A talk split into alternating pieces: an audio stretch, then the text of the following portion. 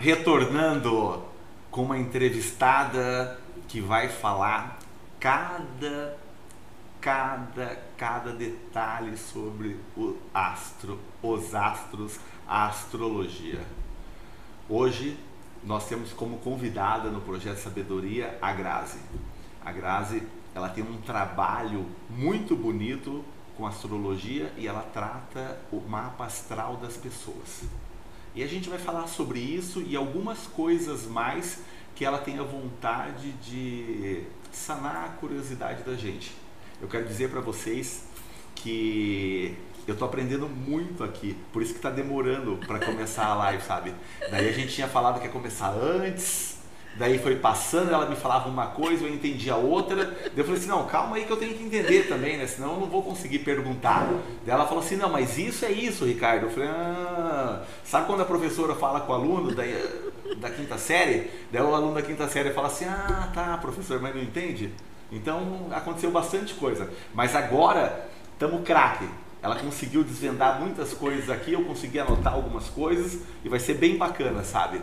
Então, eu vou passar a palavra para ela, ela vai dar um oi pro pessoal que está vendo ela ali no Instagram, que está ao vivo dela também.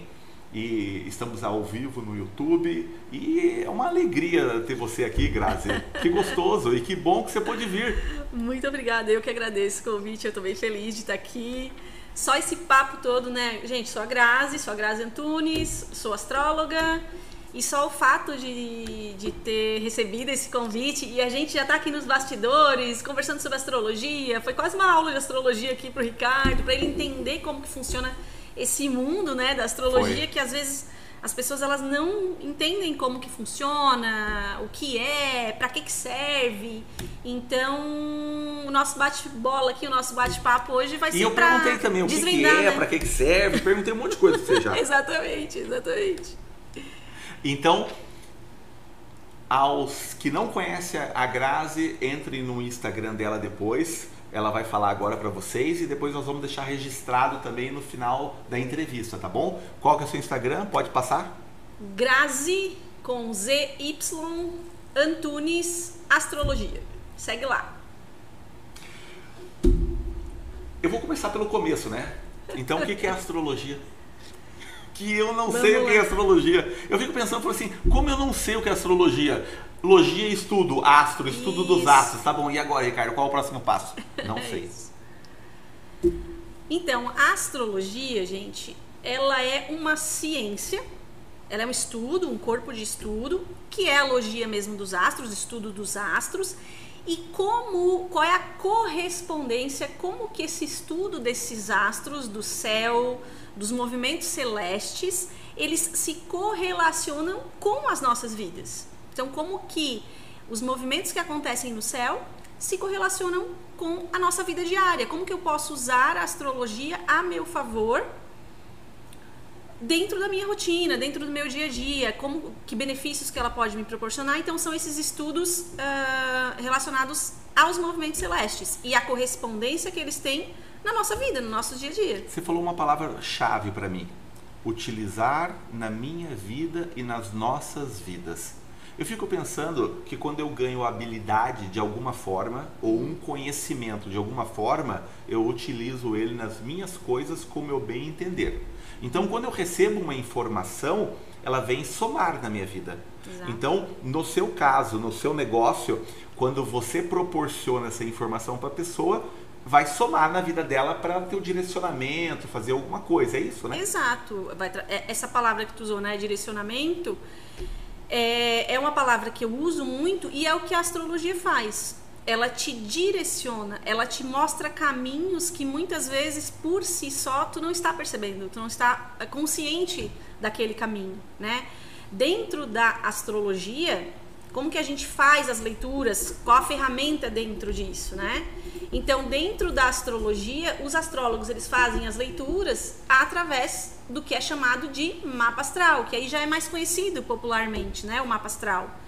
Então, dentro da astrologia tem o mapa astral, que é a ferramenta, e eu digo que o mapa astral, ele é uma bússola para cada pessoa. Cada pessoa tem o seu mapa astral E aquele mapa astral, ele é uma bússola para a tua vida. Ele te direciona. Então, quando eu conheço mais do meu mapa astral, os benefícios são esses: autoconhecimento, eu sei mais quem eu sou, eu sei mais as minhas potencialidades, as minhas fragilidades, né? É, tem todo, todo, todo o mapa, ele fala das áreas da vida, então tem a área do trabalho, a gente vê vocação, toda a parte profissional, vocacional, parte de relacionamentos. Então, às vezes a gente não entende porque determinadas coisas acontecem nas nossas vidas.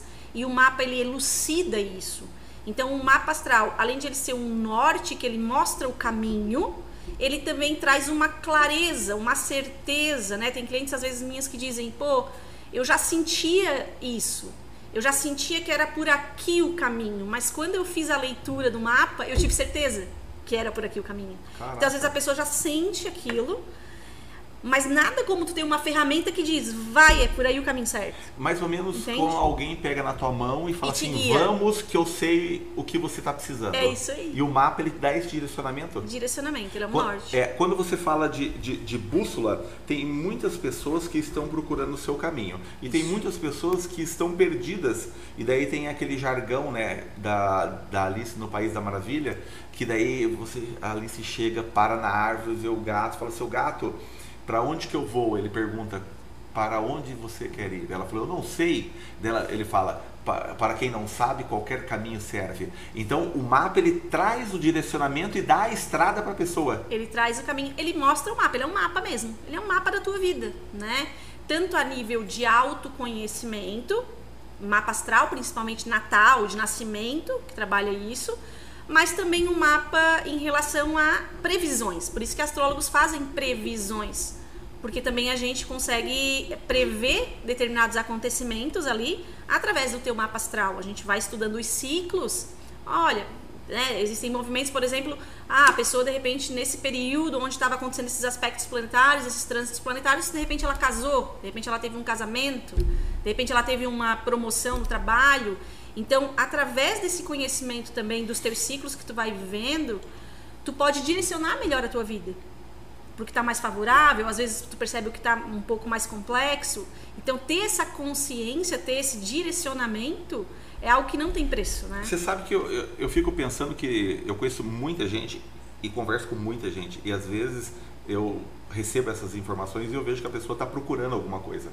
E, e se ela soubesse que o que ela procura pode encontrar no mapa astral, uhum. eu acredito que ela já teria o encaminhamento da vida dela bem antes. Totalmente. Porque é muito difícil você encontrar Totalmente. o remédio certo para você resolver aquela dor que você tem. Uhum. A gente estava falando antes, né, sobre você uh, ir na farmácia e comprar vários remédios e você, falando da minha, do, do, do meu transplante capilar, né? Uhum. E você toma o remédio para atenuar a queda de cabelo, ou você vai no cirurgião, né? E você faz o implante. Uhum. Ele resolveu o que você queria. Exato. Então, uh, muitas das vezes eu quero alguma coisa que quando eu leio o meu mapa, eu encontro aquilo que eu busco. É Pode ser que naquele momento não, Exato. mas na grande maioria ele acontece porque você estava procurando aquilo. Exato. E trabalha a energia, trabalha a vida, trabalha muitas coisas, né? Exatamente. E dentro de, dessa questão, até que tu falou de, farmácia, né? Que eu, isso aconteceu na minha vida. Quando eu. Porque eu, eu sou uma astróloga desde pequena, eu sempre gostei de astrologia. Quando eu fui escolher minha vocação, mas né, aquela coisa de criança, eu gostava de signo. Quando eu fui lá fazer para o vestibular, eu acabei marcando para farmácia. Eu gostava da área científica e tal. Se eu tivesse estudado astrologia antes, talvez eu não tivesse marcado para farmácia. Talvez eu não tivesse feito farmácia, né? Então, por quê? Porque eu não tinha um autoconhecimento. Talvez eu teria já ido já pro caminho da astrologia, da terapia, da psicologia, entende? Entendi. Hoje eu acredito, pela visão de mundo que eu tenho, que tudo aconteceu como tinha que ser. Para eu ter, ter, as ferramentas que eu tenho hoje. As habilidades as habilidades, desenvolvidas nesse Até neurocientíficas da farmacêutica. É. A minha farmacêutica continua aqui e ela está na minha, na minha biografia e ela me ajuda nesse sentido mais neurocientífico e, e até de comprovação e de estudo mais de neurociência dentro da astrologia. Então eu, é, ela me serviu muito, né? Essa minha bagagem me serviu muito. Mas eu, se eu tivesse essa consciência, se eu, se eu conhecesse meu mapa astral lá na hora que eu fui fazer o vestibular, eu teria mais autoconhecimento, talvez teria anotado um outro, um outro curso, talvez teria feito. Ela, é por isso que ele dá esse direcionamento. Porque lá quando eu fui escolher, eu não sabia direito quem eu era. Exatamente porque eu, ah, eu, fui, eu gosto disso, gosto daquilo. Quando você fala isso, eu tenho duas informações e, e, essas informações você pode viajar ou não. Tá. Tá. tá. A primeira é o seguinte: o jovem ele faz o teste vocacional. Tá. Que e ao mesmo tempo os pais cobram o que que você vai ser. Exato. Tem uma cobrança social. Tem uma cobrança né, social, né? E, e, e ao mesmo tempo não tem idade para ter mapa astral. Exatamente. A gente nem fala Olha disso, que louco. né? A gente nem fala disso. Né? Porque uma criança pode ter, o adulto pode ter e não tem idade. A pessoa, outro dia, a gente estava conversando com alguém que falou assim, não, na onde eu, no curso que eu estava, tinha uma pessoa de 90 anos na mentoria, vendo o que, que ela ia fazer para o futuro dela. Exatamente. Nunca é tarde, né? Nunca é tarde. Eu comecei mais tarde na astrologia. Comecei tem, depois dos 30. É que não tem idade. Exatamente. Para todo o universo, eles falam que tem dois tipos, o Cronos e o outro, né? Uhum. O Cronos é a idade cronológica uhum. e o outro, que eu esqueci o outro nome, é o de Deus da luz, de energia, Sim. de umas coisas. Tá. Tem uma, uma, um, um, lado disso aí, que tá. uma ala fala. E daí, quando não tem essa parte cronológica, a qualquer momento você pode começar Sim. aquilo que você foi programado a fazer para vir, para fazer com o seu propósito, né? O mapa ele mostra muito esse direcionamento de propósito, né? É, os motivos que te trazem aqui.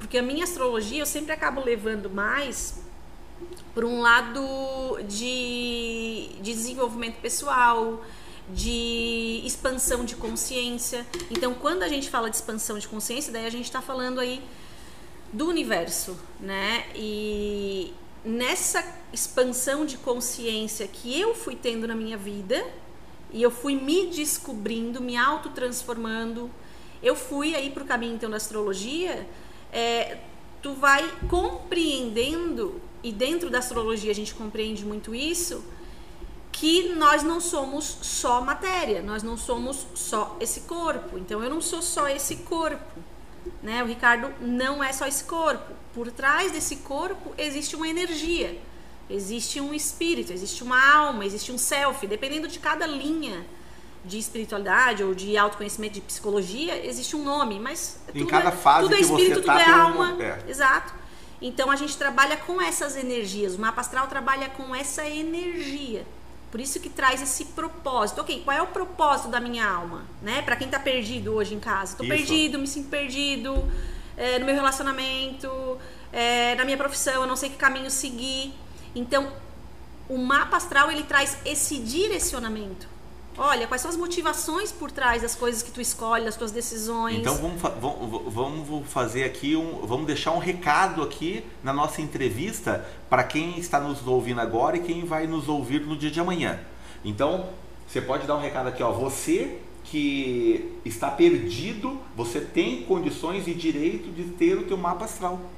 Sim, cada um tem o seu mapa astral. Todos nós temos o nosso mapa astral e ele, ele pode nos ajudar nesse, nessa caminhada. Todo mundo tem o seu mapa astral. Olha que forte. Porque quando você fala isso, todo mundo tem o seu horário de nascimento. Exatamente. O mapa astral, ele é. Como que a gente calcula? Porque. É, essa hoje, é a pergunta que eu ia fazer isso, depois. Hoje, quando eu sento para abrir um mapa astral para fazer uma leitura de mapa astral, eu coloco os dados de nascimento no meu software. Existem milhares de software de astrologia para astrólogo mesmo. Eu boto lá os dados, ele vai me gerar um gráfico que é o um mapa astral, né? Antigamente, sei lá, século 2, século 1, um, os astrólogos daquela época, que ajudavam inclusive os reis a governarem, eles eram os conselheiros dos reis, eles calculavam tudo na mão, todos os movimentos celestes, em que latitude que está, em que longitude que está. E esse mapa ele era calculado na mão. Era o próprio astrólogo que calculava. Hoje a, a inteligência artificial aí, a, a, a internet, ela nos ajuda, a tecnologia nos ajuda nessa, nisso, né? Então eu só vou lá, coloco os dados de nascimento e cada pessoa tem o seu dia de nascimento, o seu horário de nascimento, a sua cidade de nascimento, o seu país de nascimento. Quando eu coloco lá esses dados, ele me gera um gráfico. Então, esse gráfico é o mapa astral. E a partir disso, então, eu vou fazer uma leitura. Eu vou fazer uma leitura do quê? Dessas energias que nós estamos falando. Que são os signos, que são os arquétipos. Então, os signos são os arquétipos. Hoje em dia se fala muito em arquétipo, né? Na internet, a gente vem falando muito de arquétipo. É, né? eu até perguntei para você sobre Sim. isso, sabe? Porque é uma coisa que me chamou muita atenção. Mas pode continuar Sim, dessa porque parte. dentro da astrologia não é todo astrólogo que trabalha com essa parte mais dos arquétipos, da psicologia, então, né, do autoconhecimento. Cada um tem a sua linha, a sua linha, né, que segue mais. Eu sigo mais essa linha arquetípica e, e- e de- e terapêutica mesmo, né? Então, dentro da psicologia, Posso fazer um adendo? claro, deve. Qual que é o arquétipo? Você sabe identificar? Se não souber, não precisa falar, tá? Tá. Eu faço outra pergunta. Tá. Qual que é o arquétipo que eu represento pelo pouco que a gente conversou? Ah, hoje seria o arquétipo do comunicador, né? Que seria na astrologia Gêmeos, que é um signo de ar, que é o grande comunicador do zodíaco, né? Então seria o, o comunicador. Esse seria o teu arquétipo hoje, porque tu é a pessoa que faz a intermediação, aqui faz a pergunta, tem essa troca, né? De, De energia? de- de tudo, de, de bate-papo, né? Então seria o comunicador. Seria gêmeos. Ah, Gêmeos. Em signos seria Me- gêmeos. Mesmo eu sendo de touro. Mesmo sendo de touro. Por isso, porque. Por que, que as pessoas são diferentes? Tu, tu é de touro. Sou de touro? Eu sou de touro. né? Ele é taurino, eu sou taurina, gente. E nós somos pessoas diferentes. Por quê? Porque dentro da astrologia existem 10 planetas. Quando tu diz eu sou de touro, tu tá dizendo eu tenho o meu sol em touro. Então a minha identidade, a minha personalidade, a minha natureza é taurina, como a minha. Né? Então tem algumas características daquele signo que tu pode ter em ti, na tua personalidade, na tua identidade, que é o sol. O sol na astrologia é a identidade. Mas além do sol, existem mais planetas. E aí, por exemplo, eu sou taurina, mas vamos supor que eu tenho uma lua, sei lá, em câncer.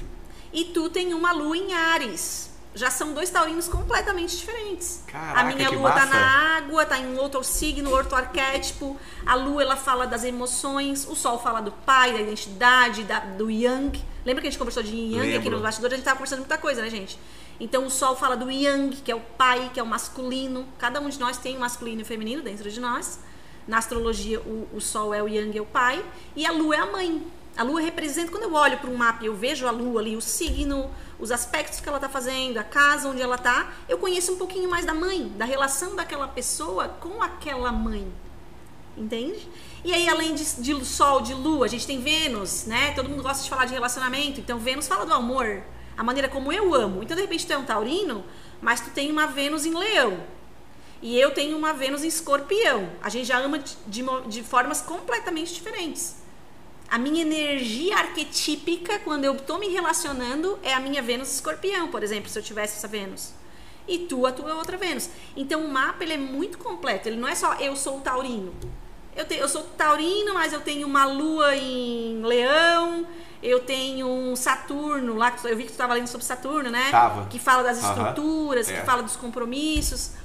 É, Eu tenho outro signo outra casa, tem as casas astrológicas. Então é, é como se fosse um quebra-cabeça que eu vou desvendando aquele quebra-cabeça e eu vou interpretando para a pessoa as potencialidades. O mapa é quem é quem eu nasci, né? Eu nasci através daquele mapa é a minha energia e quem eu estou me tornando, quem eu posso me tornar.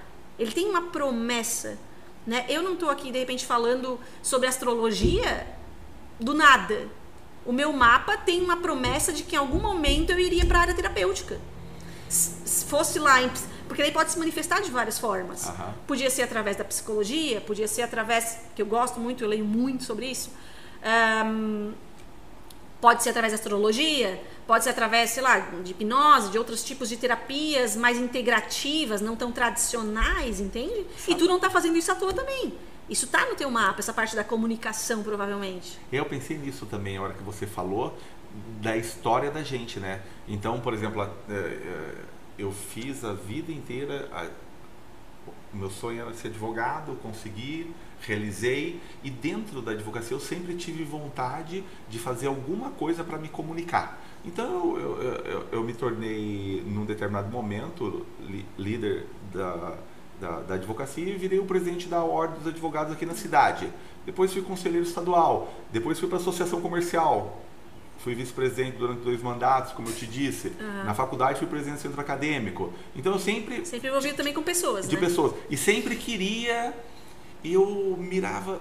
Eu gostava muito de ver o Jô entrevistar as pessoas. E aquilo, me, me, sabe? Mexer com a tua alma. É. E daí eu sempre queria, mas não sabia como.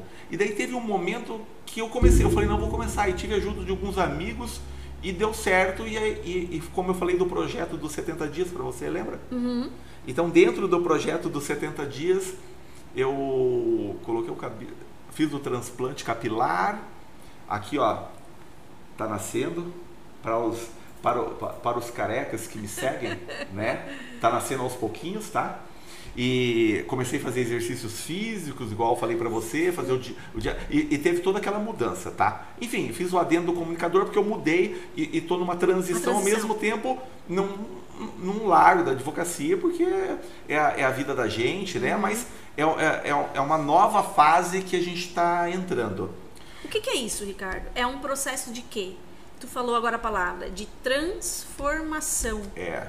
O que, que é um processo de transformação? Quanto mais maduro a gente vai ficando, tu falou, ah, até determinado momento eu fui ali com a advocacia, com o direito, fiquei trabalhando, ainda trabalho, mas faltava alguma coisa.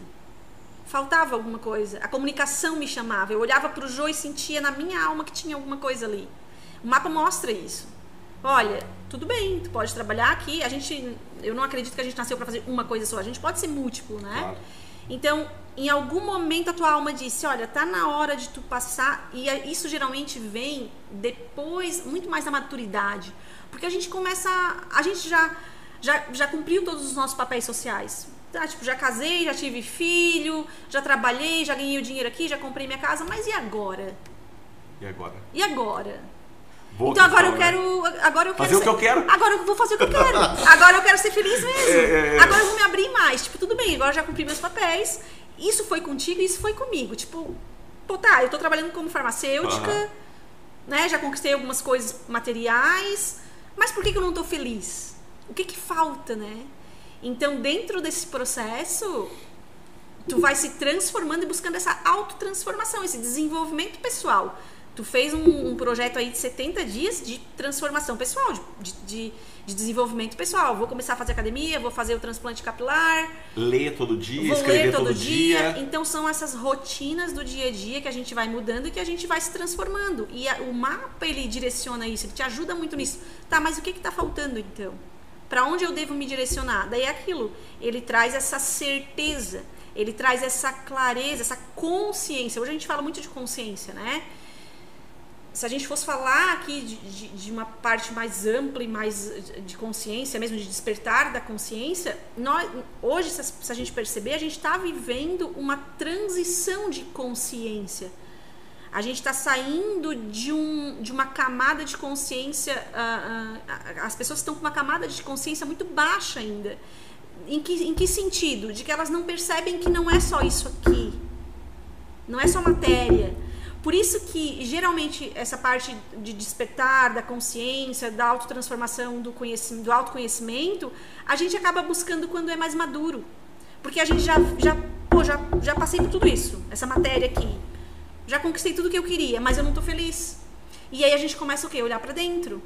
E começa a perceber que não é de fora que vai vir. Não, não é de fora que vai vir a segurança, não é de fora que vai vir a felicidade, não é de fora que vai vir qualquer coisa que eu tô buscando, tá tudo dentro de mim. É, tanto que quando a pessoa chega até você e você faz o mapa, alguma energia maior colocou ela ali. Com certeza. E além de você perguntar os dados que você falou o dia que você nasceu, alguns dados mais específicos, uhum. você não tem a informação da vida dela. Não. O, o que, que ela está sentindo, sabe? Porque você não está sendo a psicóloga dela naquele momento, Sim. né? Não, não então, nenhum tipo de contato. É, não, não, sim, é, a, a linha de raciocínio é nesse sentido para fazer a pergunta. Tá.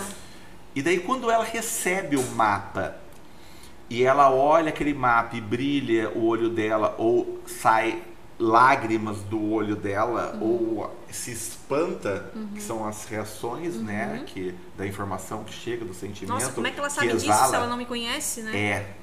Como essa, como essa astróloga sabe disso? Nunca falei com ela, ela nunca me viu. Isso. Como ela sabe da minha vida? Essa é a grande pergunta que as pessoas fazem, que eu já fiz e que eu estava fazendo para você até agora. Exatamente. e um, tem coisas que são, de certa forma, para nossa mente racional, inexplicáveis. Elas são explicáveis, mas não para nossa mente racional, não para nossa lógica. Então a astrologia ela transcende a lógica. Como que como que funciona o Wi-Fi aqui dessa sala? Como está funcionando o Wi-Fi aqui dessa sala? Tu sabe como que ele funciona, o mecanismo por trás dele? O que, a informação que eu detenho é, é que chega um sinal para esse local. Tá. E eu tenho um captador que transforma esse sinal em ondas e ela fica girando aqui nesse ambiente e o nosso aparelho ele capta essa onda que está aqui e transmite para o aparelho para ele poder ter acesso e se ligar com o todo. Tudo é onda de vibração, tudo é vibração. É. Que é essa lei da correspondência entre os planetas e o que está acontecendo na minha vida. Sim, tanto é a mesma coisa que a internet. Nós vibramos. Exatamente. A gente vibra o tempo todo. Sim, átomo, átomo, Exato. átomo, átomo. Não, não, não, tá, não é aparente, não. mas tudo vibra. É. Né? Isso é ciência, né? Então, a astrologia é como o teu Wi-Fi aqui. A gente não vê, mas funciona. A gente às vezes não entende como funciona, não entende o mecanismo. A gente não vê aqui o Wi-Fi, ele é invisível, vamos dizer assim, mas ele funciona. A gente está usando a internet aqui para transmitir agora no YouTube. Tá. A astrologia é da mesma forma. Ela funciona, né? É, Você não tá vendo. São milhares de feedbacks que eu tenho ali, de, de, sei lá, mais de 500 mapas que eu já li. Então lá as pessoas falam, né? Mandam os feedbacks, é, sentem gratidão pela leitura. Nossa, como agora me trouxe clareza, como agora eu entendo certas coisas na minha vida, como agora eu tenho uh, um direcionamento melhor para onde seguir. E às vezes a pessoa não entende como que uma astróloga que nunca viu a pessoa, eu nunca te vi, tô só apenas com os teus dados, eu sei tanto da tua vida. Teve uma pessoa que me deu um feedback agora faz pouco tempo, ela disse, Grazi, tem coisas que eu só penso, eu nunca verbalizei, e tu falou. Uau, ninguém sabe. Caraca, isso é forte, hein? É muito forte, cara. Então ninguém sabe. Eu não conheço a pessoa, ela me deu esse feedback, né? Porque eu não tenho contato com os meus clientes. Eu recebo ali, eles me mandam os dados, E eu faço a devolve. leitura. Eu devolvo, faço uma leitura através de um áudio, um áudio longo, né? Eu mando por e-mail, pelo Google Drive, é grandão, não é tipo WhatsApp pequenininho, né? Então, para nossa lógica não tem explicação. Mas existe uma explicação, que é essas, essa, essas leis, daí a gente entra num campo, aqui de campo energético, de campo do inconsciente, do consciente, do que, que eu tô consciente, do que, que eu tô inconsciente, aí já, já entra para um outro, a gente já vai para outra esfera mais profunda, né? Eu vou fazer duas coisas. A primeira é quero que você faz um pitch para mim Um pitch. é Tá, do, do, do teu negócio e depois nós vamos fazer de novo. E eu vou perguntar uma outra coisa que você falou agora que eu achei interessante e eu já ouvi, que é do inconsciente coletivo. Você já ouviu Hum. Ótimo. falar sobre isso? Ótimo. É, Sim, podemos falar? muito, claro. Tá, então tá. Eu, eu, eu gostaria que falasse sobre isso. Tá eu bom. acho que é interessante. Então, se sobre o pitch eu vou ajudar. Tá, isso, me ajuda aí. É, daí, veja bem, tem algumas pessoas nos vendo agora ou vai ver depois. Tá. E tá gostando do que você tá falando e do que eu tô perguntando. Uhum. E fala assim, puxa, eu gostaria de saber o meu mapa. Uhum. Como que eu faço? Eu entro no Instagram da Grazi e eu mando um direct ou eu posso ligar para ela ou tem um outro mecanismo que você faz? Essa é a primeira pergunta. Tá. A segunda pergunta é: depois que eu fizer esse primeiro contato, é muito burocrático, é, é, eu vou ter que Legal. abrir muito a minha vida para você, sabe? Tá. Pode ser? Pode, Tá, então, por favor. Então, para você que de alguma forma sente ah, um chamado maior de autoconhecimento, de algum momento, de repente você se sente perdido um pouco no direcionamento de vida, tanto profissional quanto nas suas relações, quanto com a sua família. É, você pode ter essa ferramenta, a leitura dessa ferramenta, que vai te dar essa, esse guia, que vai te dar essa orientação em relação à, sua vida, né? Direcionamento de vida e autoconhecimento e tudo mais. Então, se você quiser fazer, conhecer um pouquinho mais de astra, a- a- mapa astral, conhecer um pouquinho mais de astrologia, você pode me seguir lá no Instagram, Grazi Antunes Astrologia. E você pode conversar comigo lá. Eu, eu sou uma pessoa super acessível lá. Eu converso muito com, meu, com os meus bambinos, com as minhas bambinas. Eu brinco que são os meus bambinos, minhas bambinas, porque eu sou italiana, Ricardo. Eu vi lá Então eu boto bom giorno. Uhum, então eu brinco muito com o italiano. Eu já sou astróloga ali da, da, da, da do italiano, as pessoas já conhecem. É, então você pode mandar lá um direct para mim. Tem o meu site também lá no meu Instagram, você pode entrar no link, pode ir no site. Lá pelo site você também, lá tem os valores dos mapas, você pode conhecer os mapas que eu faço, porque Dá não é só do site.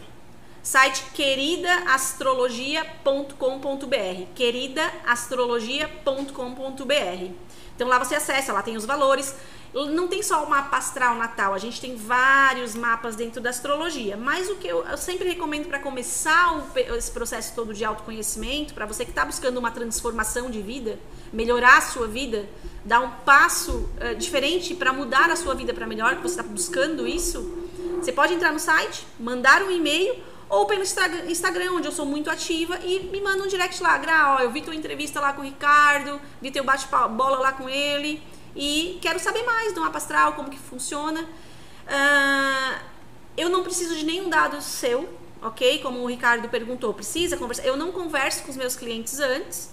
Eu vou te pedir os teus dados de nascimento, você vai me dar os teus dados de nascimento e eu vou fazer então a leitura. Tem, como a minha agenda está sempre muito lotada, sempre muito, tem muita busca, né, por, é, pelo mapa astral ali comigo tem girado em torno de 3, 4 semanas de entrega. Então, se você comprar hoje, daqui 3, 4 semanas você está recebendo seu mapa por e-mail, num áudio. Por que, que eu gravo um áudio?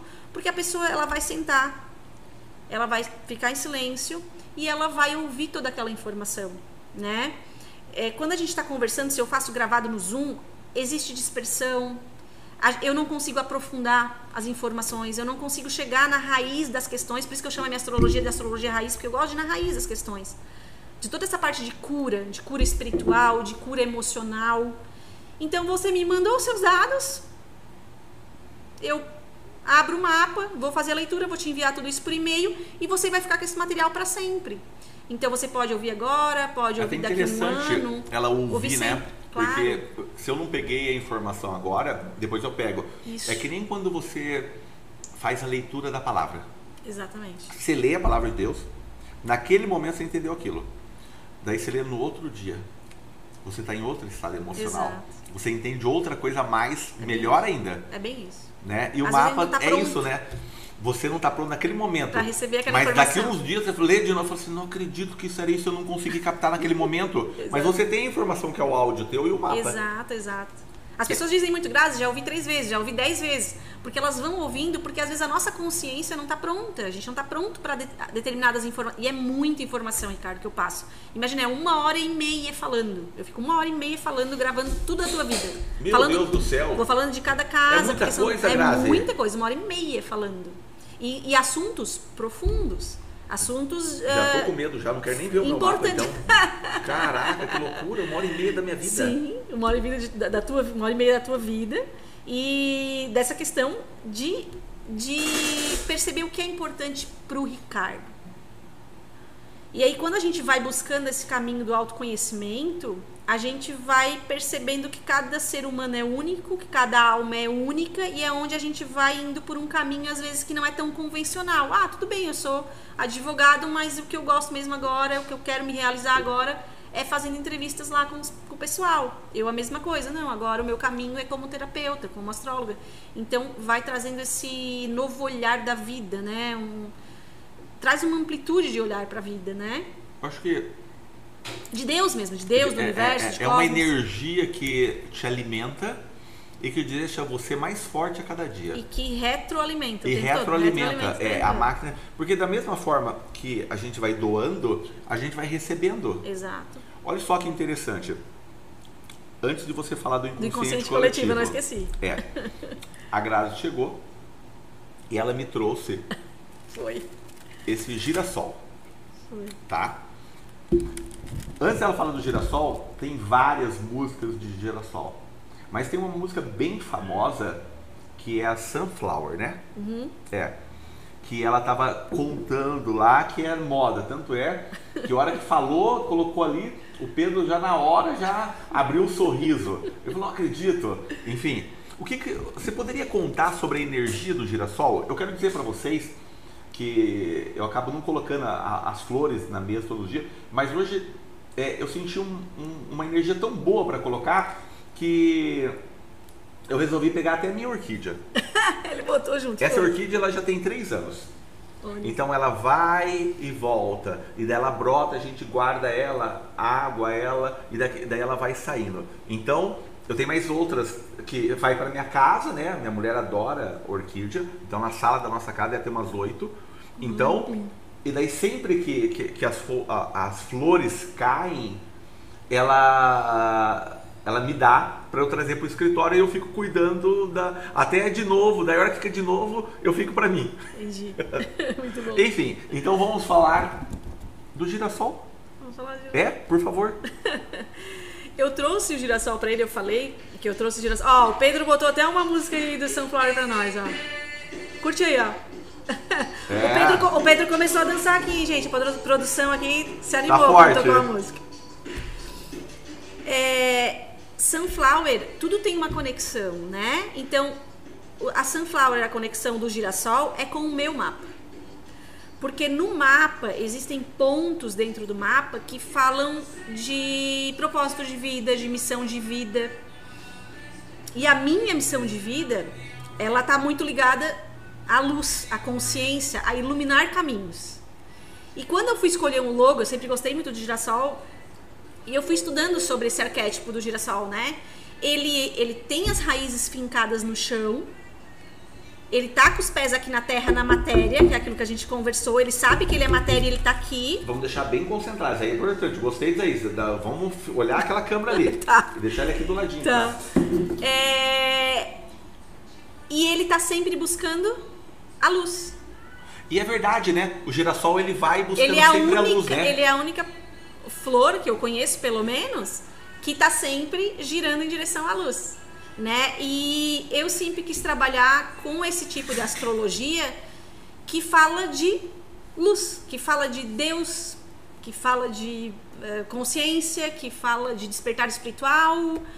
Então, hum, Cada um tem o seu despertar espiritual. ex- na minha concepção, sim. Eu, eu- não, eu acho que sim também. Sim. Eu, eu só, eu Cada um do seu modo, cada um com seu mapa, cada um do seu jeito, mas cada um tem o seu modo de lidar com a espiritualidade, né? E, e de ter esse despertar. O que é o despertar? É a gente estar mais consciente da nossa própria vida, de quem somos, Que não vamos levar nada daqui. exato, que, que a vida é, é- tudo é muito impermanente, tudo é muito mutável, né? Então é, é estar consciente de que não somos só matéria, não somos só corpo, aquela questão. E aí a gente entra no inconsciente coletivo. Enfim, para iluminar, o meu, a, a mim, o meu propósito de vida é iluminar caminhos. E aí, para mim, o girassol serviu muito bem essa coisa de ser sempre resiliente, estar sempre com os pés no chão, na matéria, aqui na- no, no mundo, na- no planeta Terra, mas sempre com uma cabeça sempre voltada muito para o céu, é, buscando a luz da consciência, iluminando as nossas próprias sombras, porque todos nós somos luz e sombra, todo mundo tem fragilidades, todo mundo tem vulnera- vulnera- vulnerabilidades, né, Ricardo? Então a gente vai iluminando isso e vai ah, aprendendo a lidar com as nossas limitações. Pô, eu iluminei aqui, ó, eu ilumino uma limitação minha, eu aprendo a lidar com melhor com, a- com quem eu sou, com as minhas limitações, com as minhas potenciais, entende? Eu, eu aprendi num determinado momento da minha vida a respeito de iluminação. Muito interessante. Ontem eu até falei e já falei em outros momentos. É, imagine que eu e você temos uma vela na mão nesse momento. A tua vela está acesa e a minha está apagada. A tua luz vai iluminar a minha luz e não vai tirar nada de você. E o nosso campo energético vai aumentar. Isso, é, é sobre isso. É sobre isso. É cada pessoa que vai ampliando consciência e vai despertando, ela vai tocando no outro e iluminando o outro. Então, quanto mais autoconhecimento eu tenho de mim, quanto mais eu sei que eu vou em direção à minha alma, eu saio um pouquinho da questão da mente, do ego, eu vou muito mais para minha alma. Eu, as outras pessoas vão vendo, opa, essa pessoa, nossa, ela tem alguma coisa diferente que de certa forma ela, ela traz uma energia boa. O que ela tem que eu também, eu- ela tem, eu também quero. Ela tem, eu também quero. Então as pessoas começam nesse processo de uma busca interior maior. Para ampliar essa, essa consciência e ao tocar o outro, eu também ilumino o outro. A energia Por que quê? você tá Por- dando ali, né? Sim, e Eu aí. vejo as pessoas orarem assim. Sim, Meu Deus, é energia. que poder. É energia. As pessoas que estão ali orando, elas estão passando a energia e iluminando a vida de outra. Quando tu fala uma palavra, às vezes, para uma pessoa que está precisando, tu está iluminando a vida dela, né? Então, eu acredito muito sobre hum, ajudar pessoas. Então, se eu ajudar pessoas, se, a gente, se cada um ajudar pessoas, através do seu ofício, através, sei lá, Uma palavra amiga. uma palavra amiga, trabalhos voluntários, não é só sobre, não é só sobre o trabalho, É, né? Não é é sobre o trabalho, né, Ricardo? Então, sunflowers, girassóis, por causa dessa iluminação. E aí tem a ver com o inconsciente coletivo também, né? Que tu perguntou, né? É, e, e, é onde que entra o inconsciente coletivo é, de duas formas, sobre o seu modo de olhar, Tá. pela experiência de vida que você detém, e na astrologia, se você entende que ele faz algum link. Tá. Aí a gente precisa entrar num conceito de o que é a mente.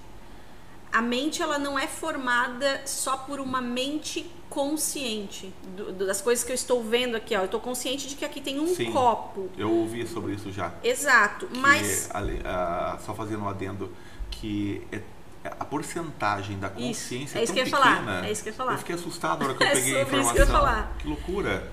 a gente tem 20% de consciência de tudo que tá rolando aqui. Então a gente tem, tá- tem o computador ali, tem o café aqui, tem comida aqui, tem água aqui, eu e tu estamos conversando, o que eu falo, o que tu fala. Isso é 20% do que tá rolando aqui. 80% é inconsciente. Tem, existe um campo do inconsciente, e aí a gente está falando de psicologia, que já está entrando De em outras tudo. áreas. Então o inconsciente, ele faz parte da mente. E esse inconsciente ele é um campo. Cada pessoa tem o seu campo inconsciente. É como se fosse mais ou menos aqui um, um metro. Então eu tenho o meu campo do inconsciente aqui, tu tens o teu campo do inconsciente aqui. Quando a gente junta todo mundo que está no planeta Terra, a gente tem o inconsciente coletivo. Então, o campo do consciente mais o campo do, Do consciente, do um inconsciente coletivo. coletivo, só o inconsciente coletivo. O inconsciente de cada pessoa, porque existe o inconsciente pessoal, o inconsciente da família, familiar e o inconsciente coletivo, que é do mundo todo, que são to- todas as pessoas. Aham. Então, quando a gente junta os inconscientes de cada pessoa, pessoal, que são as coisas que a gente não vê. Às vezes eu tenho um defeito que eu não percebo. Isso é inconsciente, tá Você inconsciente? Eu acho que não, mas tá ali. Eu só ainda não vi. Quando eu ah, quando tu se toca de alguma coisa, putz, agora, olha só. Eu nem sabia que eu tinha essa habilidade. Quando tu descobre algum talento, nossa, eu nem sabia que eu tinha esse talento. Tava no inconsciente, porque inconsciente não é só coisa ruim, tem coisa boa também.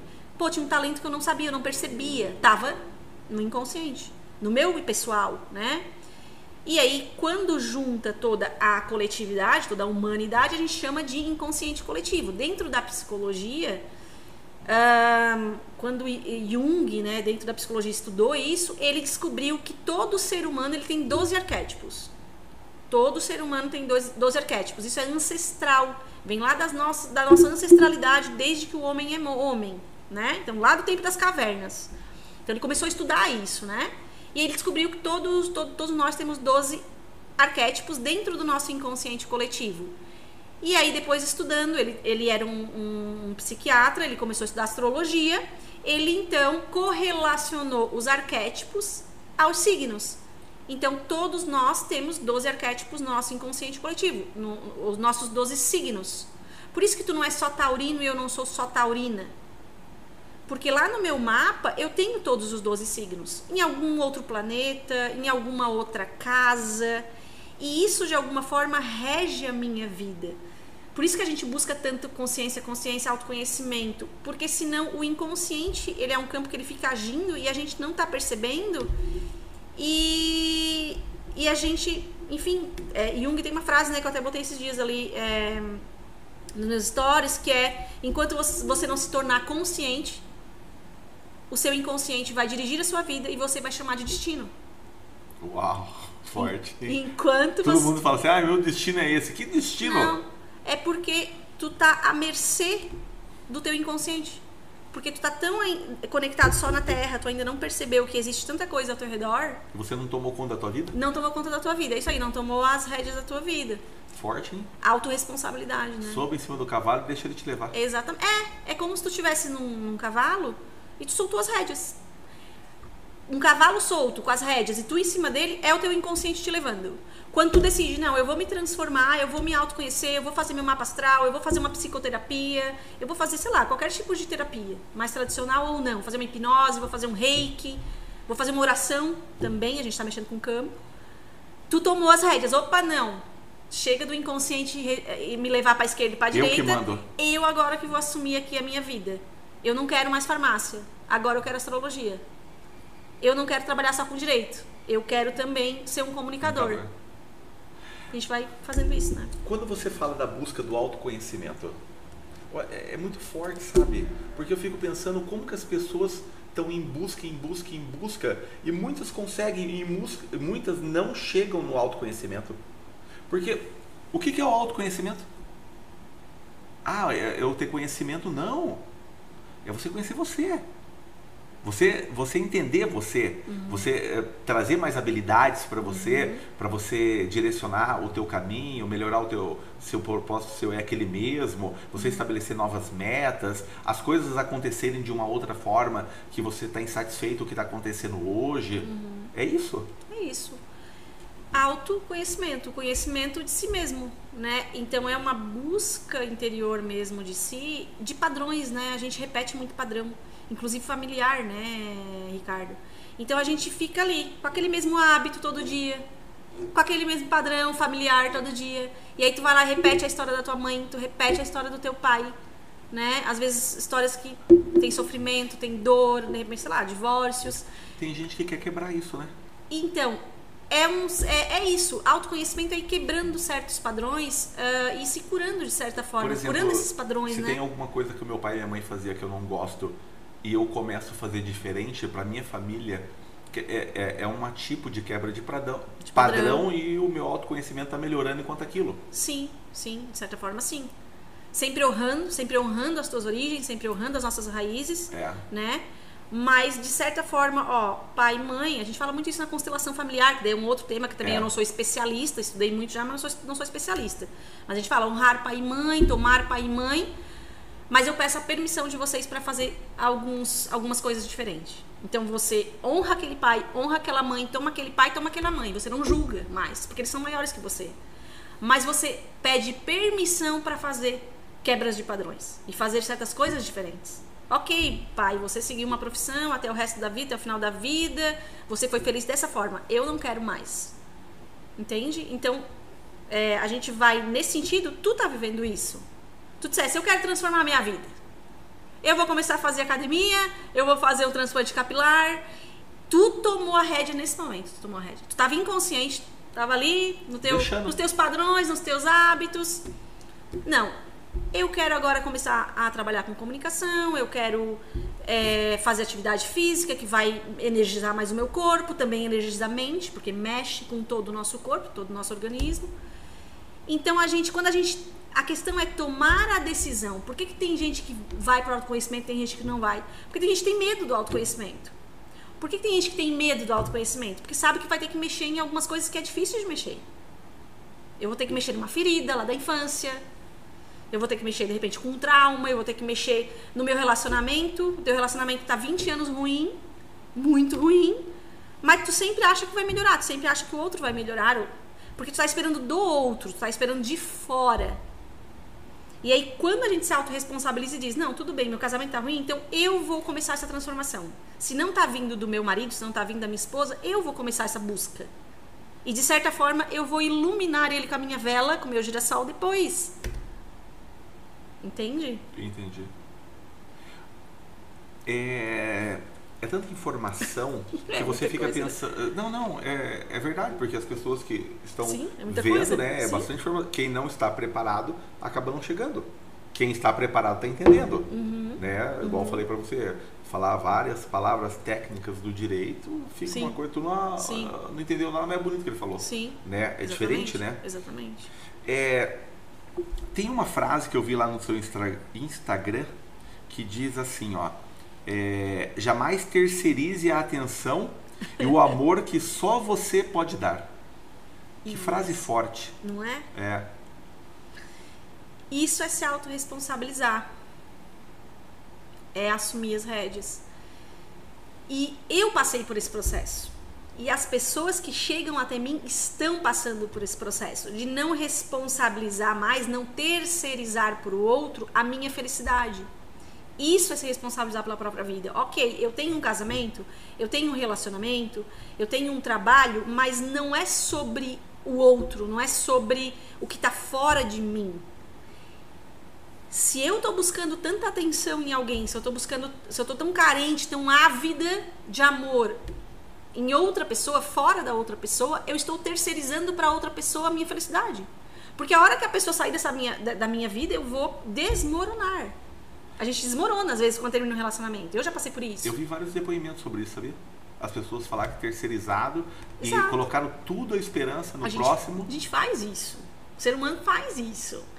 E aí, quando tu começa a perceber, tu vai num relacionamento, pô, sofri lá no final do relacionamento, aí vai de novo, pô, tô, tô repetindo o padrão aqui. E aí, quando tu começa a perceber que não é sobre o outro, não é sobre terceirizar para o outro a responsabilidade da, das tuas decisões, de, de buscar o amor que já tem dentro de nós, porque o ser humano ele é naturalmente amoroso. Ele tem amor já dentro. De quem vem esse amor? Do Criador. E aí a gente pode chamar de Deus, de universo, de inteligência infinita, cada um chama do seu jeito, da sua religião, da sua espiritualidade, cada um tem o seu nome. Mas o nosso amor próprio, ele vem de Deus, ele vem do Criador. Se eu estou buscando em outra pessoa, é porque eu não estou conectada com Deus. Ou eu preciso me conectar mais com Deus. Então, essa frase que eu coloquei, quando eu digo não terceirize para o outro só o amor e a atenção que você pode se dar, é, um, é o caminho da, da, da autodescoberta, do autoconhecimento, é sobre isso. É sobre eu começar a descobrir que as respostas estão dentro de mim, que tudo está dentro de mim, que o amor está dentro de mim. Eu só preciso me conectar com o universo, só preciso me conectar mais com Deus, através de meditação, através de uma oração, Entende? É, essa, quando você diz que está dentro de mim, tem várias pessoas que é, eu sou uma delas que eu concordo com isso, que o reino está dentro da gente. Exato. E você é dono do seu universo. E se você não colocar a rédea na onde você vai mirar para o teu norte, ó, vamos aqui agora. Qualquer lugar vai servir. É. A gente volta lá para Alice, né? Qualquer lugar vai servir. E a vida não caminha, daí a pessoa entra em depressão. Aí começam as doenças. As doenças, né? Eu já passei por muito desses processos. Enfim. Então, uh, eu tenho propriedade de falar não só como astróloga, mas por alguém que passou pelo processo. Está passando. Porque quem está dentro desse caminho, Ricardo, sabe que esse caminho nunca acaba. Então, quando tu entra num caminho de autoconhecimento, como tu entrou agora de transformação, tu nunca mais vai querer sair. É Porque tu vai ver uma construção é. de vida e uma melhora de vida e uma melhora como pessoa de, de, de, de desenvolvimento de virtudes que antes a gente não tinha. Então tu começa, pô, hoje eu sou uma pessoa tão melhor, hoje eu tenho relacionamentos tão melhores, hoje eu tô mais feliz no meu trabalho, hoje eu tô mais feliz com o meu casamento. Porque eu me tornei também uma pessoa melhor, né? E todo o teu entorno fica melhor, né? Claro, que é a coisa da luz, da vela. Já, eu, eu me ilumino primeiro. A questão é que as pessoas querem sugar a luz do outro. Você sabe que tem isso mesmo? Eu, claro já, eu, já, eu, já, eu, já, vi os vampirismos, sabe? Eu falei, meu Deus do céu, é sai de perto da minha energia. É bem isso. Sabe? As pessoas vêm querer pegar energia de sim, você. Sim, mas porque as pessoas estão em sofrimento. As pessoas estão. A gente vê muito. Eu trabalho com terapia, com astrologia, com pessoas. Tem muita gente em sofrimento. As pessoas estão muito perdidas, em, em, em momentos de muita dor. As pessoas estão procurando muita ajuda de, dos terapeutas mesmo. Elas estão em sofrimento. Então elas buscam esse guia, essa pessoa como um guia para me dizer o que eu faço para fazer o que tu também fez. Porque eu também passei pelo processo e continuo passando. Isso que é importante que as pessoas entendam. Um terapeuta, se ele não passou pelo processo, ele não vai ser um grande terapeuta. Um astrólogo, se ele não passou pelo processo, ele não vai ser um grande astrólogo. Ele precisa ter passado por um processo de transformação, de dor, de cura. Então ele sabe o que é o sofrimento humano, a dor humana, todo esse processo de transformação, como ele impulsiona a tua vida, como tu cresce como ser humano, como tu ganha é, autorrespeito. Acho que, que vai para um, um, um, lado assim de que a gente ganha muito autorrespeito. Tipo, cara, eu tô fazendo o que é importante para mim, entende? Então tu vai ganhando um autorrespeito e uma autoestima Que é esse amor próprio que tu falou, não, não terceirize esse amor pro outro. Então a gente vai ganhando muita autoconfiança, muita autoestima nesse processo, porque tipo, cara, não tem mais ninguém mandando na minha vida. É eu e Deus. Quem manda na minha vida é Deus. E depois dele sou eu. Porque eu ouço o que ele tá falando. Eu tô conectada com ele. Se eu tô conectada com ele, eu tô conectada com o meu self, com a minha alma, com o meu mapa astral. Então é por aqui que eu vou seguir. Ele deixou eu vir pra cá pra cumprir o propósito, né? Sim, a proposta é dele, ele que escolheu. É. Né? Eu tô aqui só cumprindo, eu sou só um canal aqui de uma mensageira. Eu vai. acredito muito nisso, sabe? Quando ele coloca você se conectar com outras pessoas. Eu nunca imaginei que eu poderia sair de tal lugar, vir pra cá, conhecer minha esposa, sabe? Não é? Não tinha nada, sabe? Eu fico pensando assim, não tem outro, outra resposta se não colocar. Porque era mundo diferente. Eu fico. Era quase improvável. Não, total improvável. Era quase impossível. sabe? Imagina que loucura. Pra Deus nada é impossível, Não né? é. E na hora que você vê, fala assim, puxa, eu, eu, eu entendo que eu tinha aquele propósito de estar perto dela para fazer tal coisa e proporcionar tal coisa e a gente ter essa família dessa forma. E ele me preparou antes com essas pessoas para eu estar moldado para entender o jeito dela nesse momento, porque se fosse antes eu não entenderia e não daria certo. Sim. A Esse- gente tem que estar preparado um pro outro, né? é Também muito tem isso. né? forte. Porque se você, vo- vo- você vem, né? Eu, eu, eu tive um momento de relacionamento de uma pessoa, eu, eu contava até 250 para não ir embora. Olha que louco. Mas aí eu tava me Mas, preparando é, enquanto pessoa para melhorar e eu melhorei. Isso. E a hora que eu melhorei, eu me senti que eu tava pronto pro relacionamento. Falei, não, agora eu tô pronto. Isso. É isso. É, é interessante, né? Quando você se sente que você tá pronto. Exatamente. Que é um? Porque tu parou autoconhecimento de- também, né? Sim, porque tu parou de terceirizar. Tu parou de terceirizar, tu parou de ficar esperando dela. Ah, tipo, tá, então tá, então eu não vou mais ficar esperando dela. Eu vou fazer por mim, eu vou fazer, eu vou pro meu autoconhecimento, eu vou me transformar aqui e eu vou me tornar uma pessoa cada vez melhor. Ou pelo menos que me conheço mais, as minhas fragilidades, minhas limitações, minhas, Mas minhas, eu torno valores. entorno melhor quando eu me conheço total. melhor. Total. Né? Porque Você vai se lapidando To- todos os dias. Exato, é uma lapidação. É uma lapidação. Da pedra filosofal, na, na, filoso- na- na Sim, psicologia, na é. filosofia, eles falam muito de pedra filosofal. O que, que é a pedra filosofal? É encontrar a própria alma. É ir deixando as camadas aqui, às vezes da mente, Da que só a mente fica falando, falando. Exato. da inveja, exato. do ciúmes. A gente vai iluminando isso, a gente vai iluminando isso. Eu tô com raiva. O que, que, a, gente, o que, que a mente humana geralmente faz? Eu reprimo, porque eu fui ensinada que eu não posso sentir raiva. Pronto, joguei pro inconsciente, joguei pra sombra. Só que essa raiva, ela tá aqui no meu campo. Sim, eu não sei o que. Eu só não olhei pra ela. Ela vai atuar de alguma forma. Em algum momento eu vou dar uma cutucada em alguém, porque eu não quis olhar pra ela a hora que ela apareceu. E o que, que tem que fazer? A gente tem que olhar pra ela E falar quê? dizer, raiva, eu tô te vendo. Eu tô te vendo aqui. Ok, eu estou com raiva. Que bacana. Tu traz do inconsciente pro consciente. Isso é trazer do inconsciente pro, inco- pro consciente. Ok. Opa, tô com raiva. Tô com muita raiva. E daí você olha pra ela e fala assim, ó, tô de olho em você, hein? Você se cuida, né? Exatamente. E, tipo, tu acolhe ela. Ok, o que que tu quer me dizer? É O verdade. que que essa emoção quer me dizer? Da onde tu vem? Geralmente essas coisas vêm da infância, né, gente?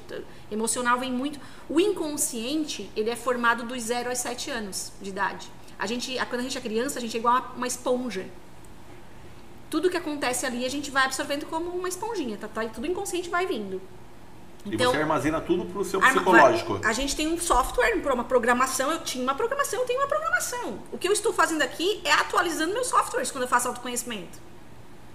Porque eu tenho um monte de padrão familiar que eu não quero mais. Entende? Entendi. Sem julgar nunca pai e mãe, aquela história toda de nunca, nunca julgamento. Se tu tá julgando alguém, tu não tá no caminho do autoconhecimento ou do despertar espiritual. Você tem julgamento. O julgamento pode ser entendido como a raiva que você falou agora. Você fala assim, ah, tô olhando você, você tá querendo me ah, colocar julgamento. Você pode trabalhar na tua mente isso aí também? É uma Pode. pergunta, é uma caixinha. É, po- pode, tu pode olhar para, ó, eu estou fazendo um julgamento aqui com essa pessoa. E eu não gosto de fazer isso, é errado, por É, exemplo. porque como que alguém pode me julgar se ninguém caminhou com meus pés? Ninguém sabe por onde eu caminhei, ninguém sabe de onde eu vim, ninguém sabe da minha história. E se você não liga pro julgamento?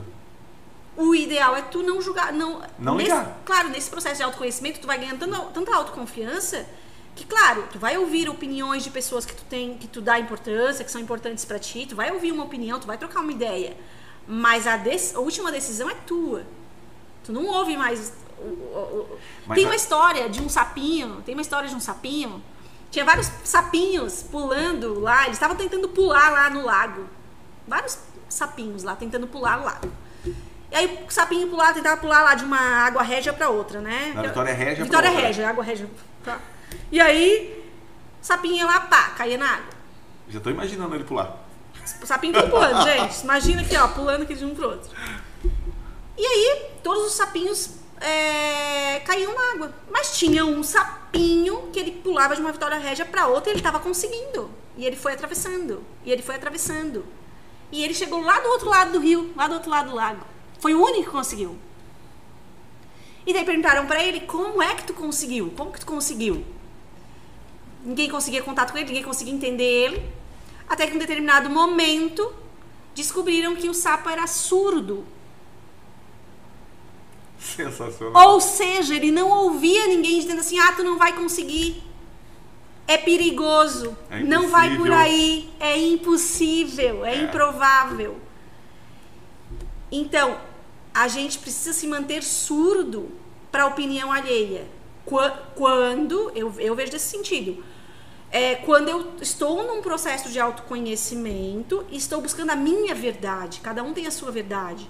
Mas é claro, é importante nesse, nesse processo de autoconhecimento a gente ter guias, a gente ter mentores, a gente ter terapeutas, que é esse, esse é o meu papel, é te guiar, é te ajudar nesse processo. Encurtar o tempo Encurtar de o- aprendizado. Exato. Porque O que o mentor você... faz, ele encurta o Encurta. tempo. Se você vai fazer sozinho, é dois anos. Se você contrata o mentor, é 20 dias.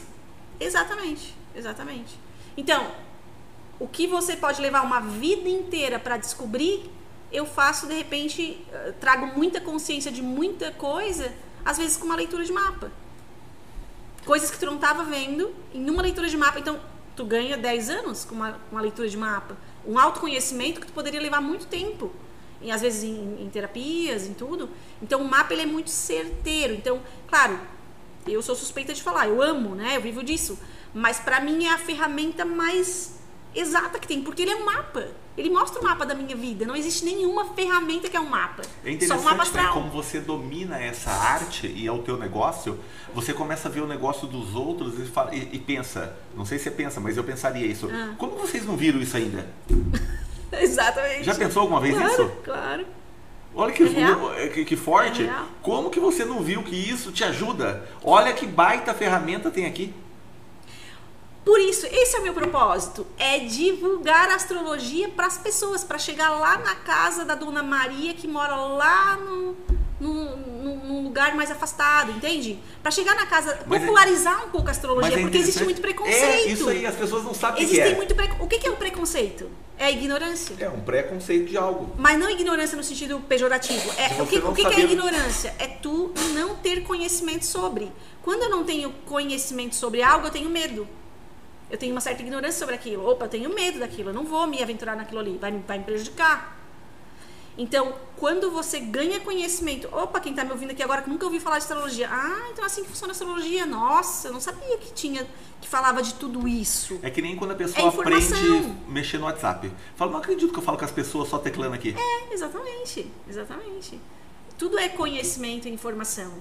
Mas o São medo é muito grande ainda, sabe? Claro que o medo é muito grande. Do Até porque existe do- um preconceito, né? Que, ah, mas é, é uma crença, é uma religião, e não é, não tem nada a ver com religião, não tem nada a ver com espiritualidade, é um estudo milenar, é uma linguagem que se comunica com esse inconsciente. É uma linguagem simbólica, entende? De- de- de- deixa eu fazer Eu uma pergunta para a gente tentar entrar num linguajar mais simples e popular. Tá, vai. Eu acredito que todo mundo aqui é, deve ler jornal e no jornal tem o zodíaco. Isso. Touro, Gêmeos, Capricórnio. Eu, eu gostaria que você falasse disso para as pessoas entenderem que isso é isso. É o que eles vêem no dia a dia deles, às vezes na Isso. rádio, no, sabe? Então Isso. fale para essa câmera aqui, Tá. por favor. Essa é, é a astrologia mais popular, né? É como a gente acaba conhecendo, tendo um primeiro contato com a astrologia. É o signo. Ah, então eu sou taurina, eu tenho o signo de câncer, eu tenho o signo de leão, eu tenho o signo... E aí, lá no jornal, eu vou olhar minha previsão, eu vou fazer minha previsão lá, vou ver o que, que, o, que, que o astrólogo tá falando lá no jornal, como é que vai ser meu dia, né? Então fica algo, é, é uma previsão que funciona? Pode funcionar. Mas quando o astrólogo ele faz o tipo de previsão para o Sol, para todos os taurinos, para todos os arianos, para todos. É algo que está abrangendo toda, toda, todas as pessoas, é algo muito abrangente. Quando a gente fala de leitura de mapa astral, o seu mapa astral é único.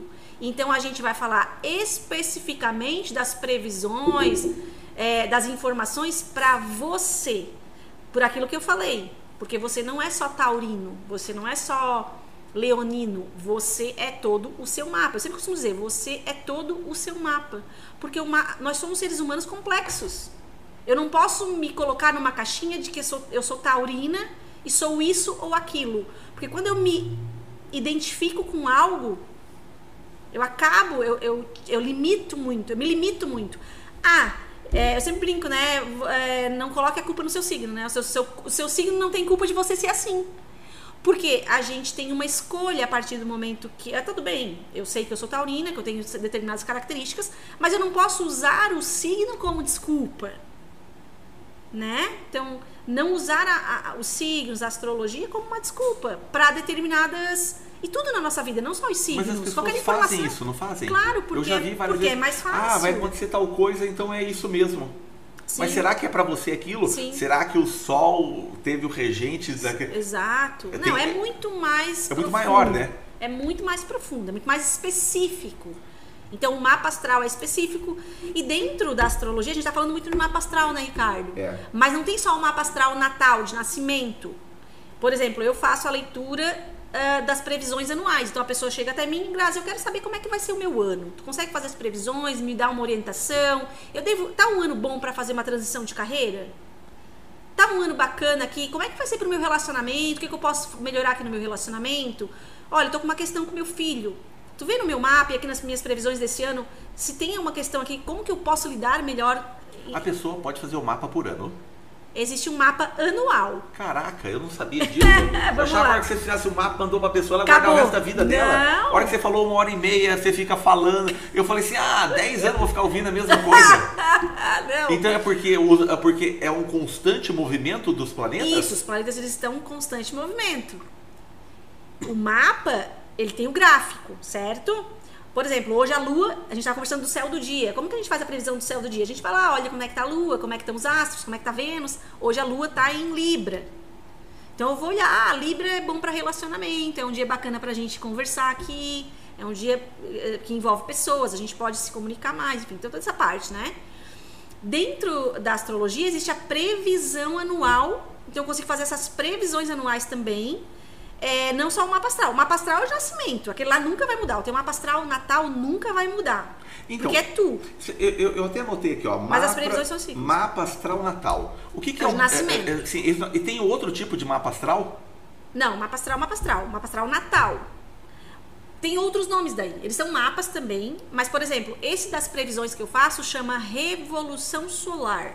Tá, então fa- fa- fale desse exatamente que você faz. Da Revolução Solar. É, po- Tá. po- pode explicar ele. Então, além do mapa astral natal, o de nascimento, existe o que nós chamamos dentro da astrologia de revolução solar, ok? O que que é a revolução solar? Por que, que o nome é revolução solar? Porque é a volta do Sol ao mesmo local de quando você nasceu. Então, quando você faz aniversário todo ano, você ganha um mapa todo ano. Então, todo ano a gente ganha um mapa. Quando? Quando a gente faz aniversário. Esse mapa, ele fala dos trânsitos astrológicos. E através desse mapa, eu faço previsões anuais para sua vida. Como direcionar a bússola anual, a bússola para o seu ano. O mapa astral natal é a bússola para a vida. O- as revoluções solares, que são as previsões anuais, é uma bússola para o ano. E a gente tem as previsões diárias que eu faço, por exemplo, lá no meu Instagram, que são as bússolas do dia a dia. Mas sempre é muito geral. Para a gente saber da nossa vida, a gente precisa estudar isso em cima do nosso mapa astral. Né?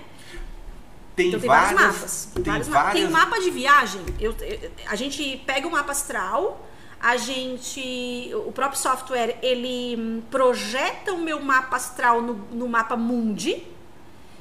forma linhas, então tem as linhas planetárias no mapa mundi. Se eu for para aquele determinado país, eu vou sentir mais aquela energia daquele planeta, daquele arquétipo, daquele signo. Por causa da onde eu vou estar naquele momento? Exato. Porque a gente tem linhas no mapa mundi, mas cada um tem a sua linha, porque Por causa tem- do nascimento. do nascimento, do mapa astral. Tudo sempre, a base sempre é o mapa astral de cálculo. Aí tem, uma, tem o mapa da revolução, que são as previsões. Tem o mapa que a gente chama de astrocartográfico, que é esse que a gente projeta no mapa mundi. Pô, Grazi, eu, vou, eu quero abrir uma empresa lá na, sei lá, na China. Eu vou olhar que, que tipo de energia, que tipo de planeta de linha que tem lá. Se é um bom lugar para investir, por exemplo, no trabalho. Entende? Ah, por que, que eu fui morar em Londres e eu não, eu não me sinto bem em Londres? Provavelmente tem algum aspecto ali planetário é, astrologicamente falando, sempre que eu vou para esse lado, que pode estar dizendo, olha, realmente tem uma questão aqui, de repente com a Lua, um, um aspecto difícil. O Lua, arquétipo da o arque- pessoa. Sim, então E- tudo é energia. O, então, quando a pessoa tem um projeto de vida e ela já tem um mapa dela, ela pode no próximo ano falar com você Isso. sobre o novo projeto, se Isso. tem alguma influência nos astros sobre aquele desejo dela? Exatamente. O mapa é quem eu sou. Mapa astral natal de nascimento é quem eu sou e quem eu estou me tornando. A revolução solar, que são essas previsões anuais, é aonde eu estou num- numa janela de tempo. O meu mapa é toda a minha vida. Certo? De A quando do eu tempo. nasci até pós-vidas. Ele continua Sim. agindo pós-vida.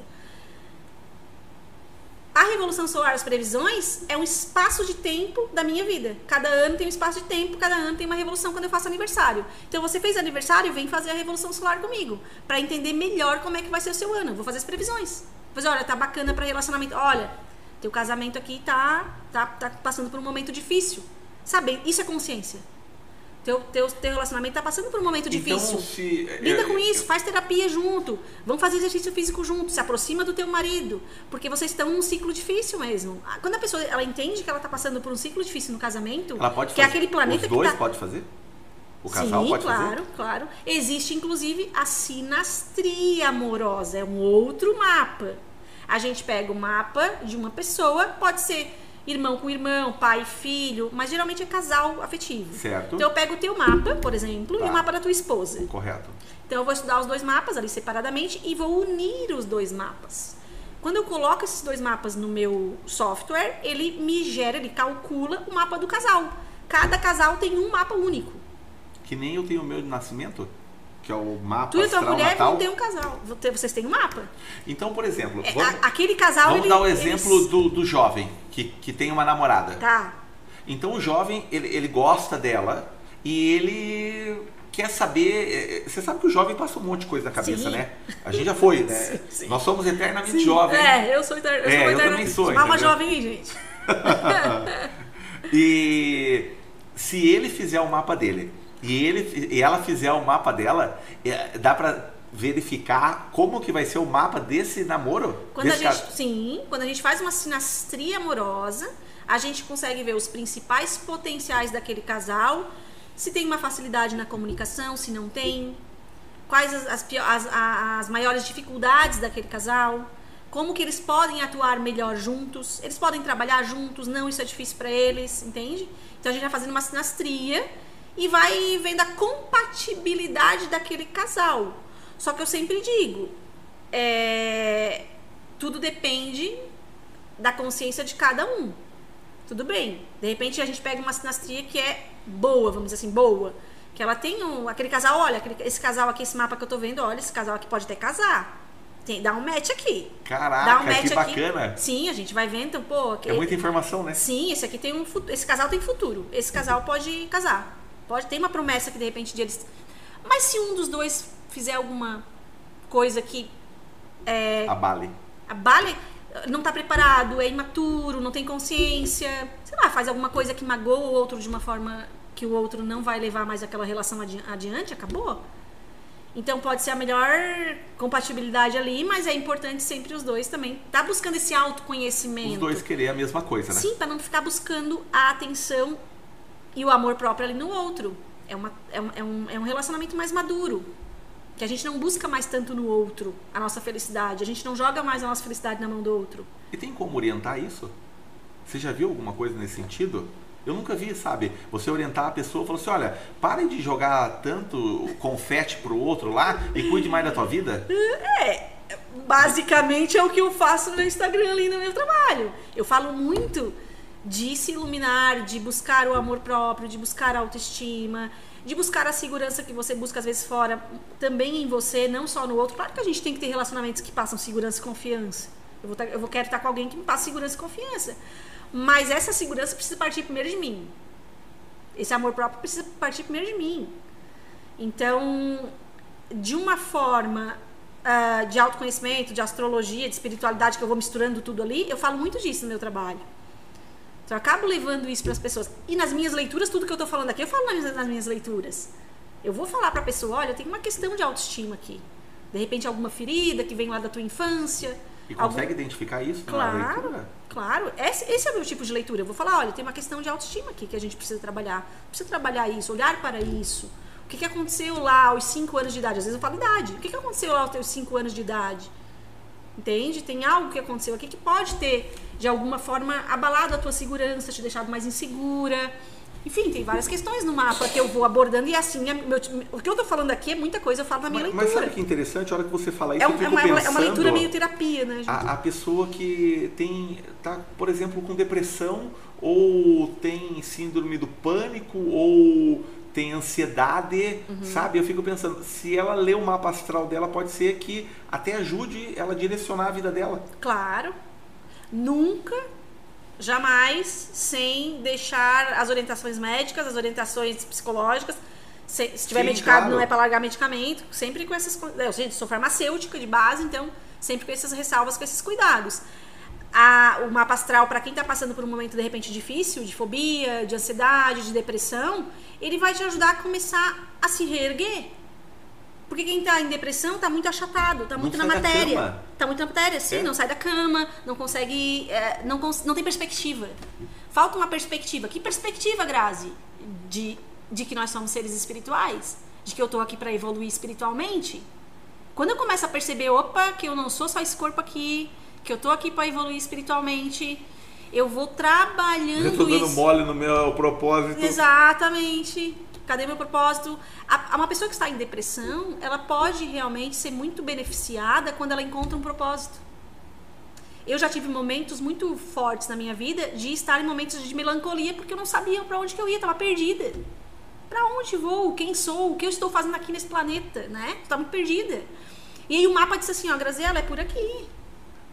Teu caminho é terapia, teu caminho é astrologia, teu caminho é falar de despertar, teu caminho é falar de consciência, é por isso que eu falo de tudo isso, porque essa sou eu e tá ali no meu mapa, tanto em, em relação a quem sou eu e a qual é o meu caminho, qual é o meu propósito.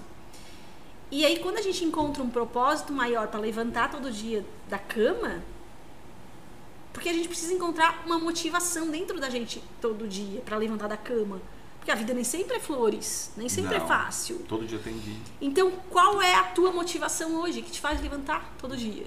A minha é ajudar pessoas através da astrologia. É por isso que eu levanto todo dia. Por mim, claro, também, primeiramente, por Deus, porque Deus me deu a vida. Eu, eu tenho que fazer alguma coisa que, com essa vida que Deus me deu. Eu tenho, minha mãe e meu pai me deram claro. a vida. Eu tenho que honrar essa vida que eles me deram. Só que essa cabeça eu não tinha 10 anos atrás, antes de começar a astrologia. Eu come... A astrologia mudou a minha vida, transformou a minha vida. Por isso que eu falo tanto e quero levar a astrologia para o mundo, para um grande número de pessoas, porque como ela transformou a minha vida, ela pode transformar a sua para melhor, né? A Grazi de 10 anos atrás e a Grazi de um ano atrás. Hum. Quem você quer saber? Quero que você fale quem é. a Grazi de 10 anos atrás. Não precisa falar quem era, mas fala o que, que mudou. Porque você ajuda muita gente. Sim. E isso foi o seu despertar. Isso. Então, há 10 anos atrás, você estava numa busca de um propósito isso. em outro mundo, em outro ambiente. Hum. Ponto. Ok. Há um ano atrás, você já estava dentro desse propósito. Sim. E de um ano para cá, você cresceu muito. Eu conheci você no Heroes, que foi a mentoria lá do Marcos Strider. E Beijo, Marcos. grande Marcos, grande estourado. Ah, a Grazi de 10 anos atrás, ela ainda acreditava que tudo é, se referia, que a vida era sobre ah, apenas os seus próprios desejos. Eu queria, sei lá, queria casar, queria ter filhos, queria eh, ter dinheiro, queria ter uma vida material estável. Então toda essa parte mais material, eu ainda estava muito voltada para os meus próprios desejos. É, é isso aqui que eu te falo. Tudo né? muito aqui, né? É, e aí eu fui despertando, fui entendendo que, opa, o mundo não é isso, a vida não é só isso, existe um campo do inconsciente, existe um campo coletivo, existe energia, existe espiritualidade, né? Então, a Grazi de um ano atrás, ela tá muito mais consciente de que ela não tá aqui só para usufruir da matéria. Também. Eu sou taurina e a minha identidade, eu gosto muito dos confortos das coisas boas da vida. Eu gosto de, um, de, um, de uma bebida gostosa, de uma comida gostosa, de uma flor que traz beleza. Isso é muito taurino, da, da minha taurina.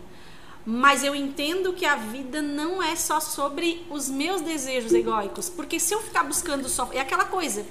Quanto. Eu compro um carro. Quanto você comprou um carro hoje? Por quanto tempo que você vai ficar feliz com esse carro? Três meses? Daqui três meses você já acostumou, daqui um ano quer trocar de carro de novo. Então a gente vai trocando de carro, a gente vai trocando de celular, a gente vai trocando de casa, a gente vai trocando de tudo. Só que a pessoa tá sempre junto, eu tô sempre junto. Eu tô sempre no mesmo, eu tô sempre ali. Eu sou sempre a mesma Grazi. E aí um dia eu entendi, há um ano atrás, é, não um ano atrás, quase uma década atrás, mas é, a diferença é essa Grazi de hoje entende que, entende que, ok, é legal usufruir do que está aqui. Eu estou aqui na matéria porque eu vim aprender a lidar com a matéria, com as minhas emoções, viver experiências que me fazem chorar, rir, enfim, tudo isso. Mas ah, ampliou a minha cabeça de que existe algo maior que rege toda essa, orque- essa orquestra, que se chama Deus, Sim. inteligência infinita, cosmos, universo, e que para que eu queime meus karmas, para que eu evolua espiritualmente, eu preciso ajudar mais pessoas também nesse caminho.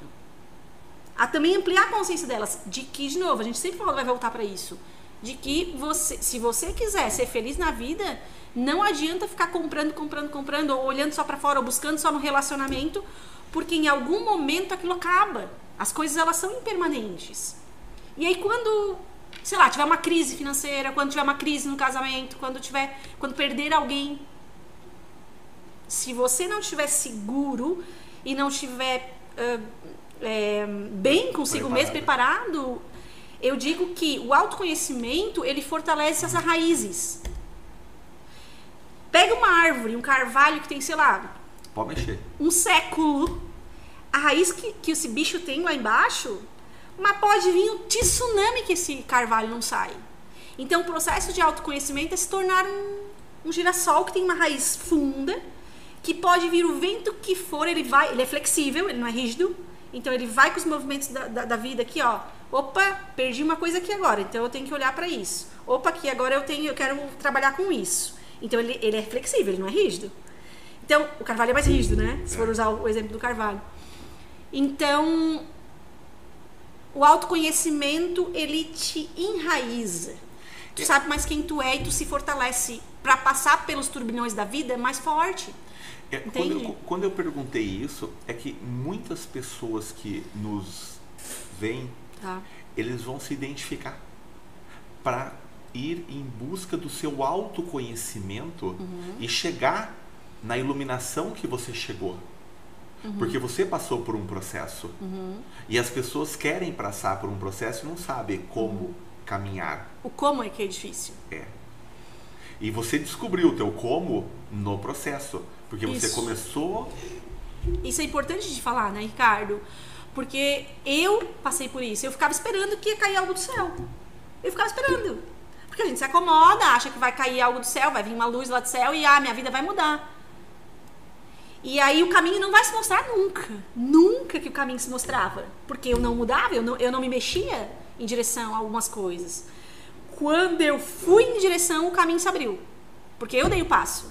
Então eu sempre digo, tu dá um passo, a vida abre.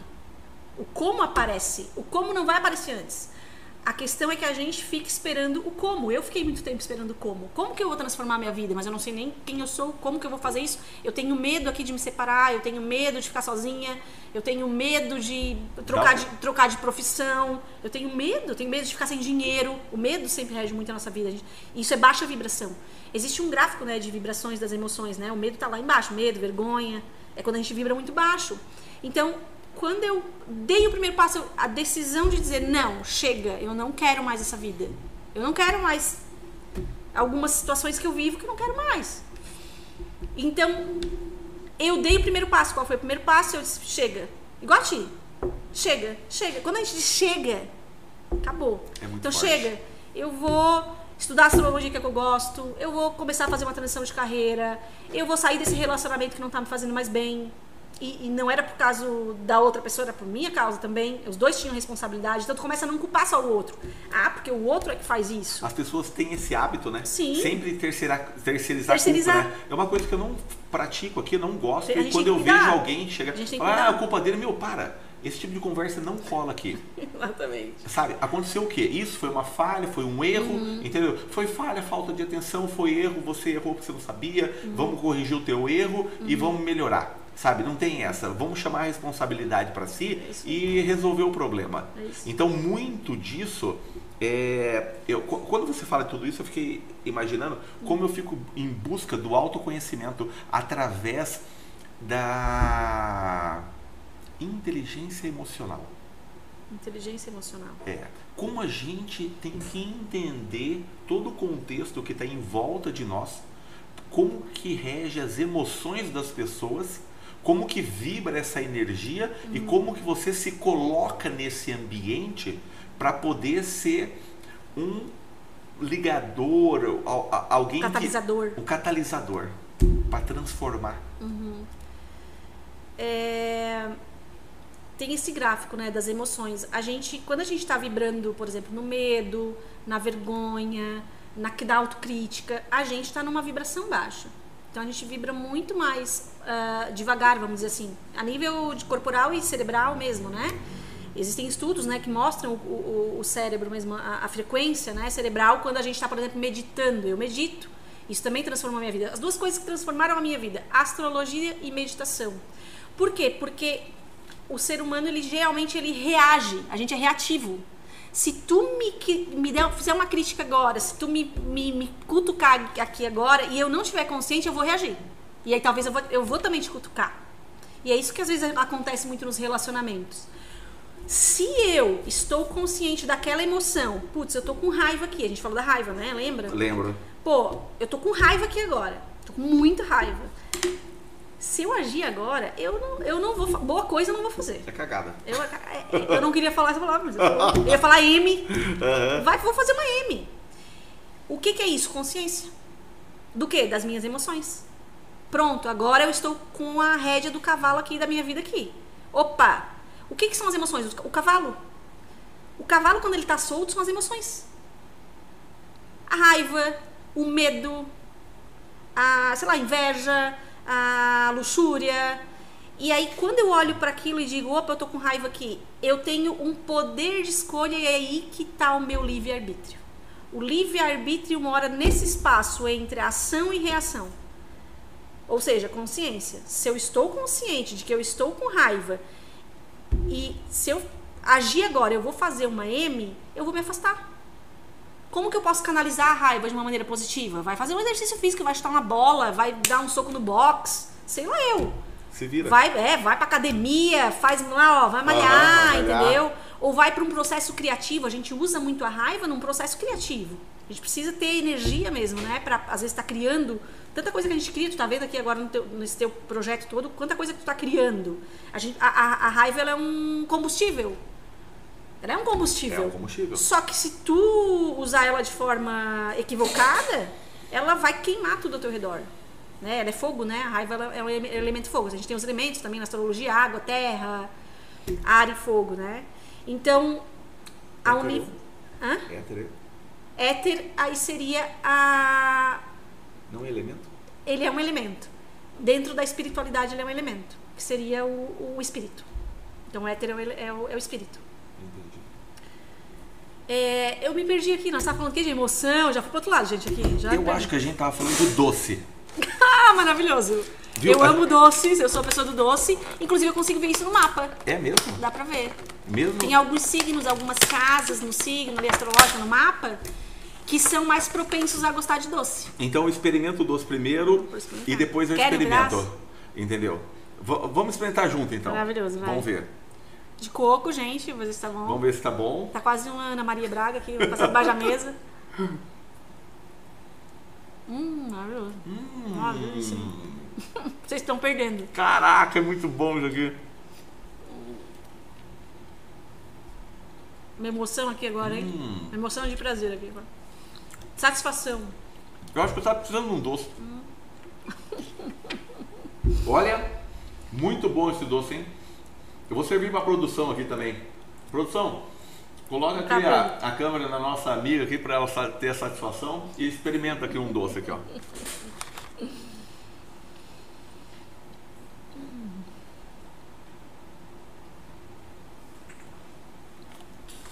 Hum. Olha, eu tava precisando de um doce.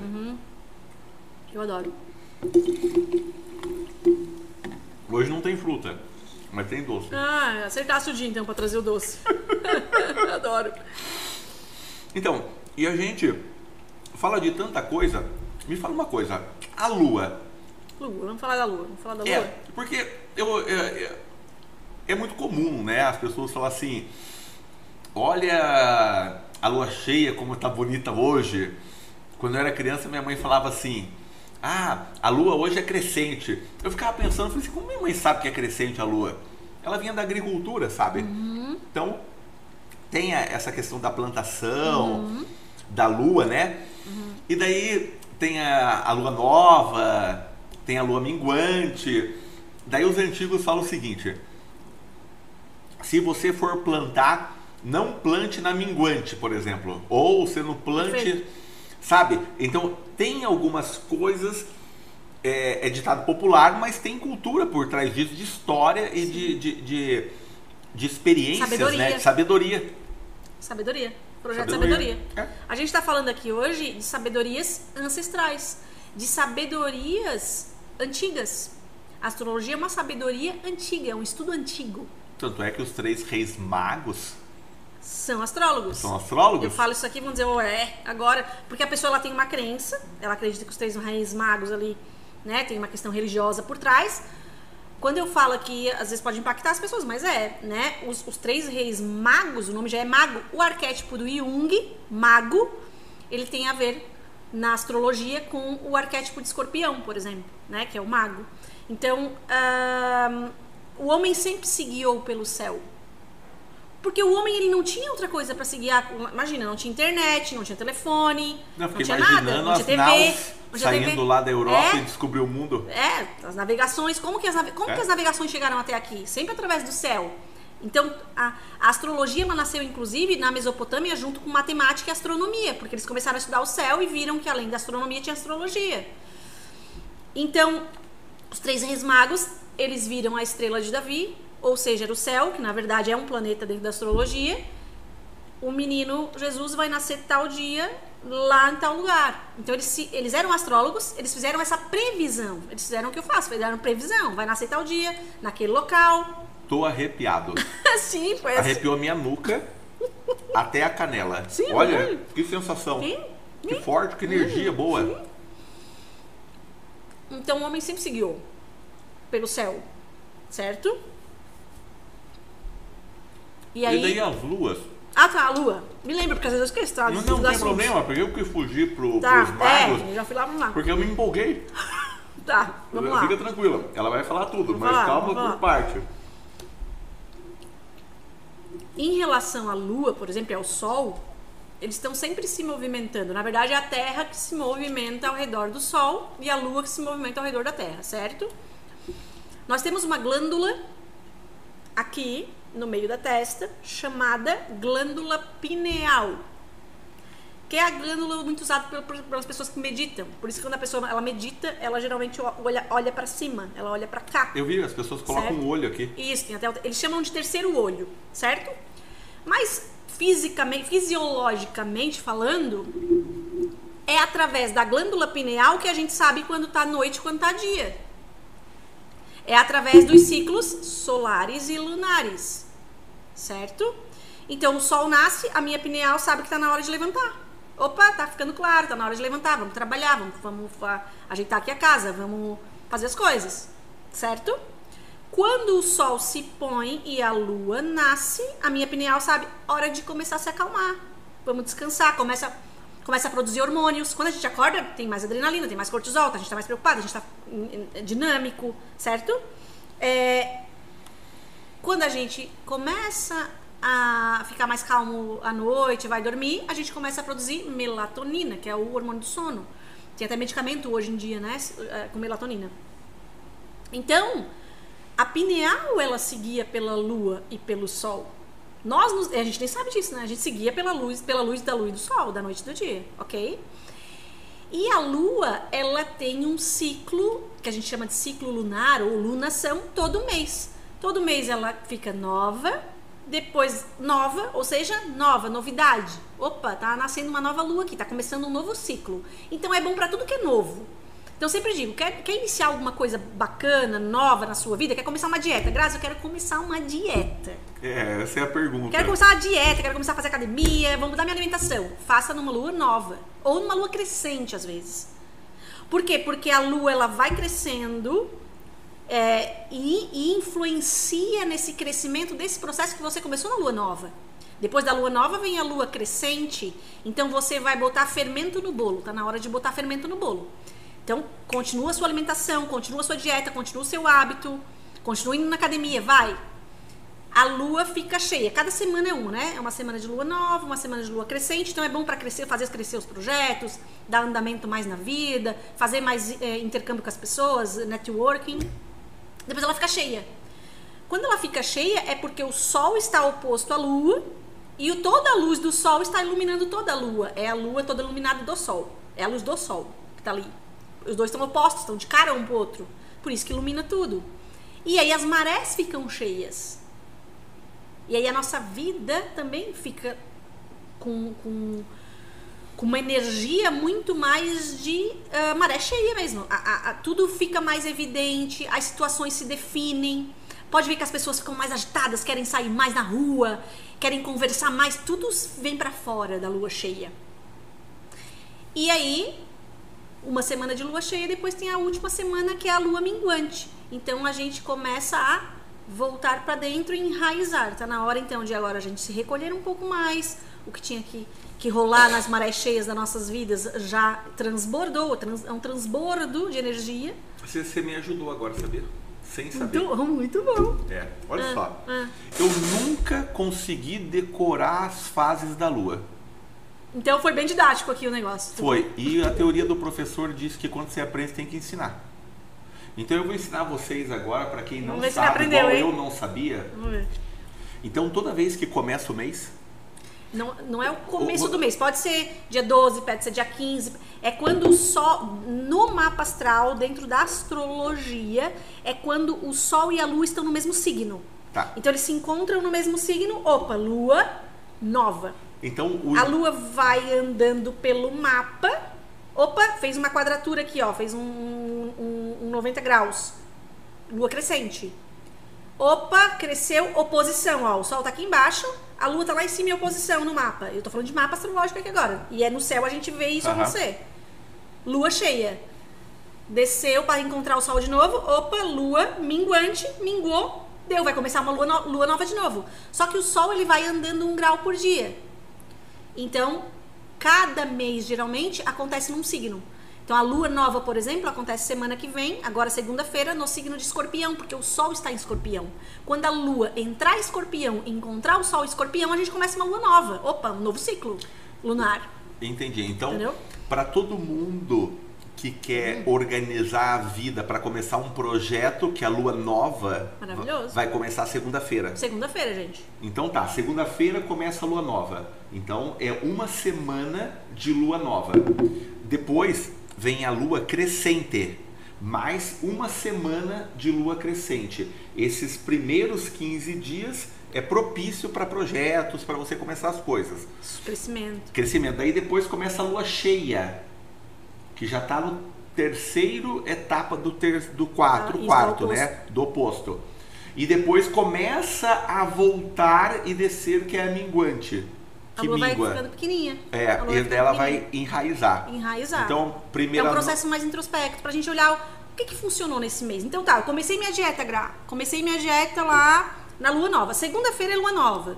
Então, a partir de segunda-feira, segunda-feira é o dia internacional da dieta, né? É, toda Vocês gostam- segunda. toda se- eu vou começar na dia- segunda, na próxima segunda eu começo. É o dia do Na começa, próxima mas segunda não eu- acaba. É, é, nunca acaba, é verdade. Então, assim, ó, vou começar uma dieta. Ok, vai então. Vai agora com essa lua nova. Busca fazer isso, né? É, na lua cheia você vai ver o resultado. Na lua cheia aparece o resultado. Opa, opa, emagreci um quilo, cara. Nossa, deu resultado. Olha, parece que eu tô ganhando um pouquinho mais de músculo aqui. Olha, minha alimentação realmente melhorou. Eu consegui adaptar aqui uma nova, um novo hábito alimentar. Ou não, tipo, pô, ainda tá. tô com dificuldade, Graça, aqui de, de fazer, de mudar esse, esse hábito.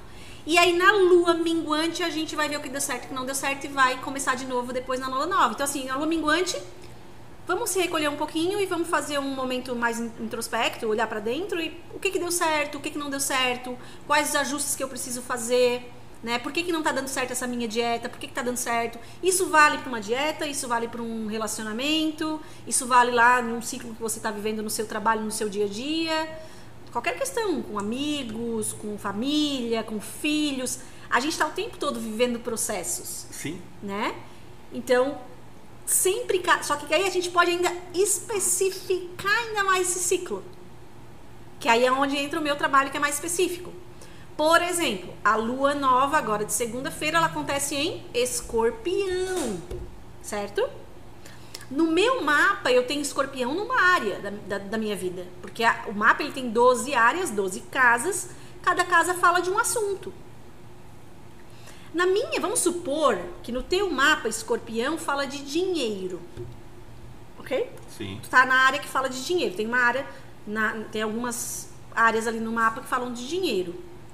Então é um bom momento para tu iniciar algum projeto que te traga um pouquinho mais de prosperidade. Ou uma organização financeira. Pô, eu tenho escorpião agora na minha casa, sei lá, da minha casa 2, que é a casa do dinheiro, por exemplo. Eu vou aproveitar essa lua nova. Isso é muito específico, gente. Então, isso que eu tô falando é- já é uma astrologia um pouco mais avançada. Por isso que é importante você conhecer seu mapa. Porque você sabe em que signo que você tem ali, onde estão acontecendo os trânsitos. Você pode ir se percebendo, bah, mas a lua hoje tá, sei lá, em Libra. Nossa, como eu tô falante. Nossa, a lua escorpião, eu já fico um pouco mais na minha. Porque escorpião gosta de um pouco mais de privacidade. Então a gente vai sentindo essa energia, sabe?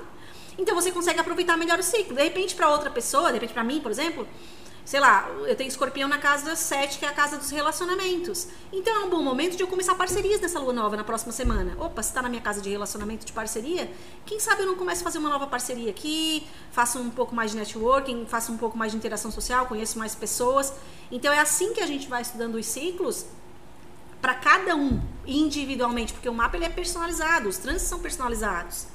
Imagina se eu consigo personalizar isso, uma lua nova, uma lua. Imagina os outros planetas. Então todos os planetas eles estão se movimentando em cima do seu mapa e é essa leitura que eu faço. Olha, a lua está aqui, agora pode acontecer isso. Aproveita esse, esse período para isso. Então é, é muito mais abrangente, muito mais personalizado para cada um. Mas para começar, porque às vezes pra gente não dificultar, né? Tá, Gra, eu quero começar, eu não entendo nada de astrologia. Então agora, semana que vem é uma lua nova, comece algo novo na sua vida vai dando crescimento lá na lua crescente e veja o que vai acontecer. Isso é se auto-perceber. É o que, que é autoconhecer? É, o que, que é auto... Ex- exato. Eu digo sempre que eu sou a cientista da Grazi, eu sou a minha cientista. Eu também. Eu sou minha, minha cobaia, eu sou meu projeto. Eu eu faço tô... um teste comigo. Exato! Não é? Eu tô fazendo um teste agora bem interessante. Eu sempre fui Se atleta. testando. Sempre fiz exercício desde jovem. Hum. E sempre olhava o pessoal do Alter Feliz.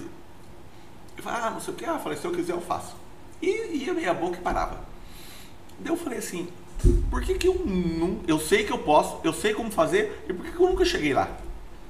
Daí eu pensei comigo quando eu entrei nos 70 dias.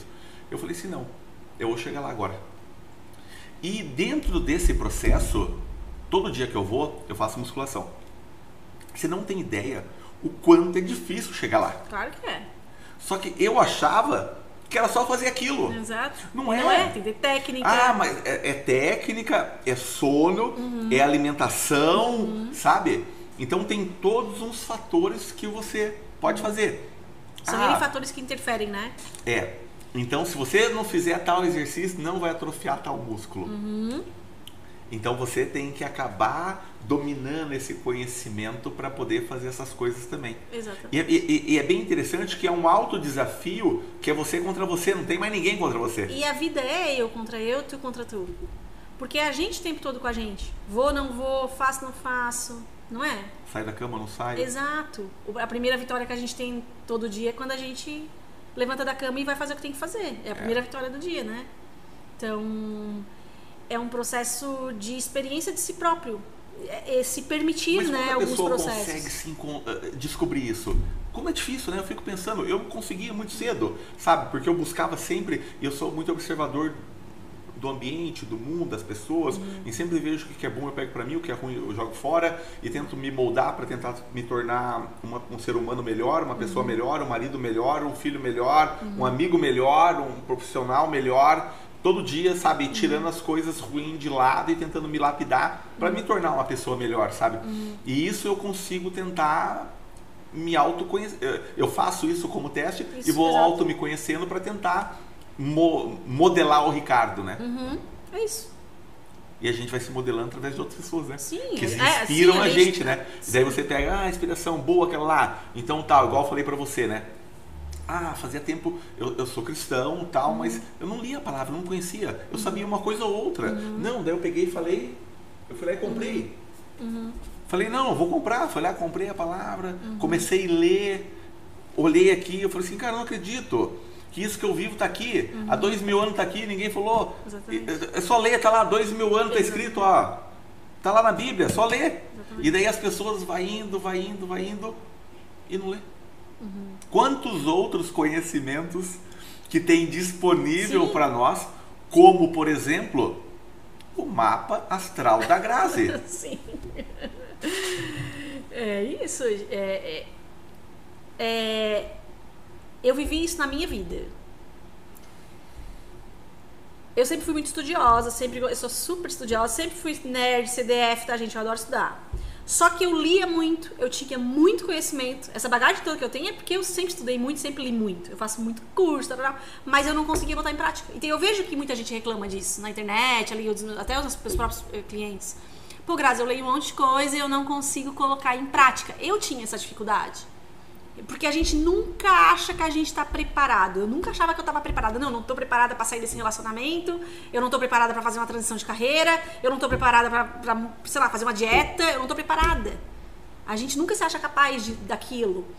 Então, quando eu. E aí é que vem a mudança, a transformação. Quando eu dei o primeiro passo e depois dei- a, a vida foi abrindo, aí eu, opa, o como tá aqui, o como foi aparecendo. Aí tu dá o segundo passo, aparece mais um pouco do caminho. É como se cada vez que tu desse um passo aparecesse 50 metros.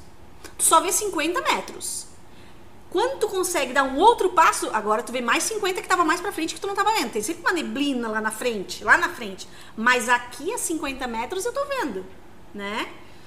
Então, é, mudou a minha vida o quê? Ação. Sair da parte intelectual, sair da parte só de ler e de estudar. Vamos, vamos pra prática. Eu, eu tô fazendo mentoria, agora comecei mentoria. Fui pra prática. E teve um cliente meu que disse que me deu um empurrão. Porque eu tava lá na minha zona de conforto, fazendo meus mapas. Eu faço mapas há praticamente 6, 7 anos. Sou uma especialista nisso. Meu mapa é diferente. Todo mundo que faz busca, minha agenda tá sempre lotada. Porque eu sou realmente muito boa no que eu faço ali. Né? Então eu tenho autoconfiança nisso. Só que eu tava na minha zona de conforto. E eles, Grazi, vem, me explica aqui, faz uma mentoria comigo. Vamos sentar junto, vamos conversar sobre o meu mapa. E ele me empurrou tanto que eu disse, pô, tá na. E eu conheço meus ciclos. Eu sei que eu tô vivendo um ciclo muito bom para estudos, para cursos, para mentorias. Eu disse, claro, ele tá me cutucando agora. Apareceu esse evento porque tá na hora de aparecer isso para mim. Eu tô vendo esse ciclo acontecendo aqui em cima do meu mapa.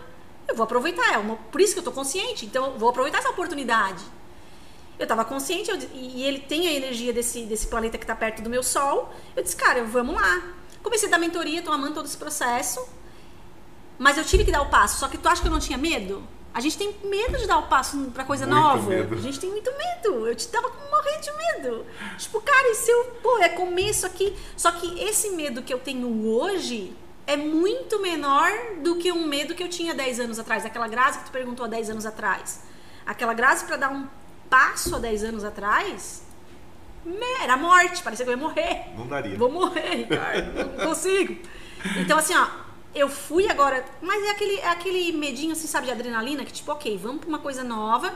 Tu é capaz de fazer isso, ele tá te pedindo isso porque tu é capaz, tu sabe que tu é capaz, tu tá vendo no teu ciclo aqui em cima do teu mapa que é um momento bom pra isso.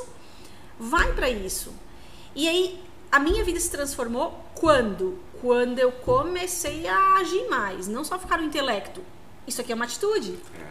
Eu posso falar às pessoas, porque hoje a gente vê muito na internet, muitas frases de efeito, tudo muito bonito, mas na atitude, porque a palavra tem poder. Imagina uma atitude. Então essa foi minha atitude. Pô, eu, ele me convidou, ele foi generoso, porque tu foi generoso primeiro. Tu me convidou, Grazi, vamos lá. Conversar sobre astrologia, vamos, vamos bater um papo, vamos falar para as pessoas de astrologia. Eu disse, cara, eu preciso ser generosa com ele de volta. Eu preciso ter uma atitude, eu não posso só ir lá e ficar falando, ah, as pessoas têm que ser boas, as pessoas têm que ser generosas. Não, eu tenho que provar isso através de uma atitude minha. Entende? E eu acho que é aí que a vida muda. Quando a gente tem atitude. É, eu vi uma matéria numa mentoria também que Eu vou ele comer fala- outro. Não, é pra você. Ele falou o seguinte, Grazi, é, quando a gente vai acumulando muito, muito, muito, a gente vira obeso intelectual. Porque você não tira de dentro de você Exato. todo aquele conhecimento que as pessoas precisam. E esse é o grande X da questão. É disso que a gente está falando, né? de você partilhar, doar o teu conhecimento, de você ser generoso com o próximo, você ter, dar o primeiro passo, você sair da zona de conforto. Porque quando você saiu da zona de conforto e começou a dar a mentoria, o, o que que acontece? Todo esse conhecimento que você tava, ah, que você adquiriu nesses anos todos, que tornou você essa especialista, você estava guardado, você não dava para ninguém. Exato. Isso é importante, é você partilhar isso. Isso. E toda vez que você aprende algo e partilha, igual eu falei, ah, tá, eu aprendi tal coisa. E daí eu fui falar, daí você falou, estava errado uma parte, daí eu reafirmei. Então eu entendi que primeiro é a nova, depois é a crescente, depois é a cheia e depois é a minguante. Nunca mais esquece. Eu, eu memorizei o ciclo dela, sabe? Legal. Porque eu sempre eu vi, eu vi as luvas e falei, mas como que é o ciclo dela? Sim, sempre começa, começa como? É algo novo. Então, novo começou. Então, beleza, é nova. Daí, quando dá o primeiro passo, o que, que acontece? Cresceu? Então vai crescer. Se ele deu o primeiro passo e cresceu, ele vai ficar como? Vai ficar cheio. E depois que ele ficar cheio, ele tem que puxar. Né? Daí ele mingua. Daí ele vai para minguante. Então eu, eu, eu entendi esse processo. É, foi, foi bem interessante como você foi didática nisso e você trouxe, porque sempre eu ficava pensando, nunca fiz o link e hoje você virou a minha chave. Que bom, que bom, feliz. E é bacana isso. Claro que Porque é é. um partilhar. Claro. E às vezes eu não me sentia pronta. É aquilo que a gente fica sempre se preparando. Tô sempre me preparando, não me sinto pronta. Aí tem que vir alguém te dar um empurrão, né? É, e a gente vive esses ciclos o tempo todo da nossa vida, se a gente parar pra pensar. A gente vai começa com um projeto novo, daqui a pouco começa, daqui a pouco cresce, daqui a pouco. Então, às vezes são ciclos mais longos, não só lunares. Às vezes são ciclos de eclipses, por exemplo, que a gente estava falando sobre eclipse, tu me perguntou sobre eclipse. Os eclipses eles têm um efeito aí de seis a um ano, seis meses a um ano de efeito. A Lua, ela, ela, ela tem um ciclo lunar mensal, então ela tem essas previsões mensais.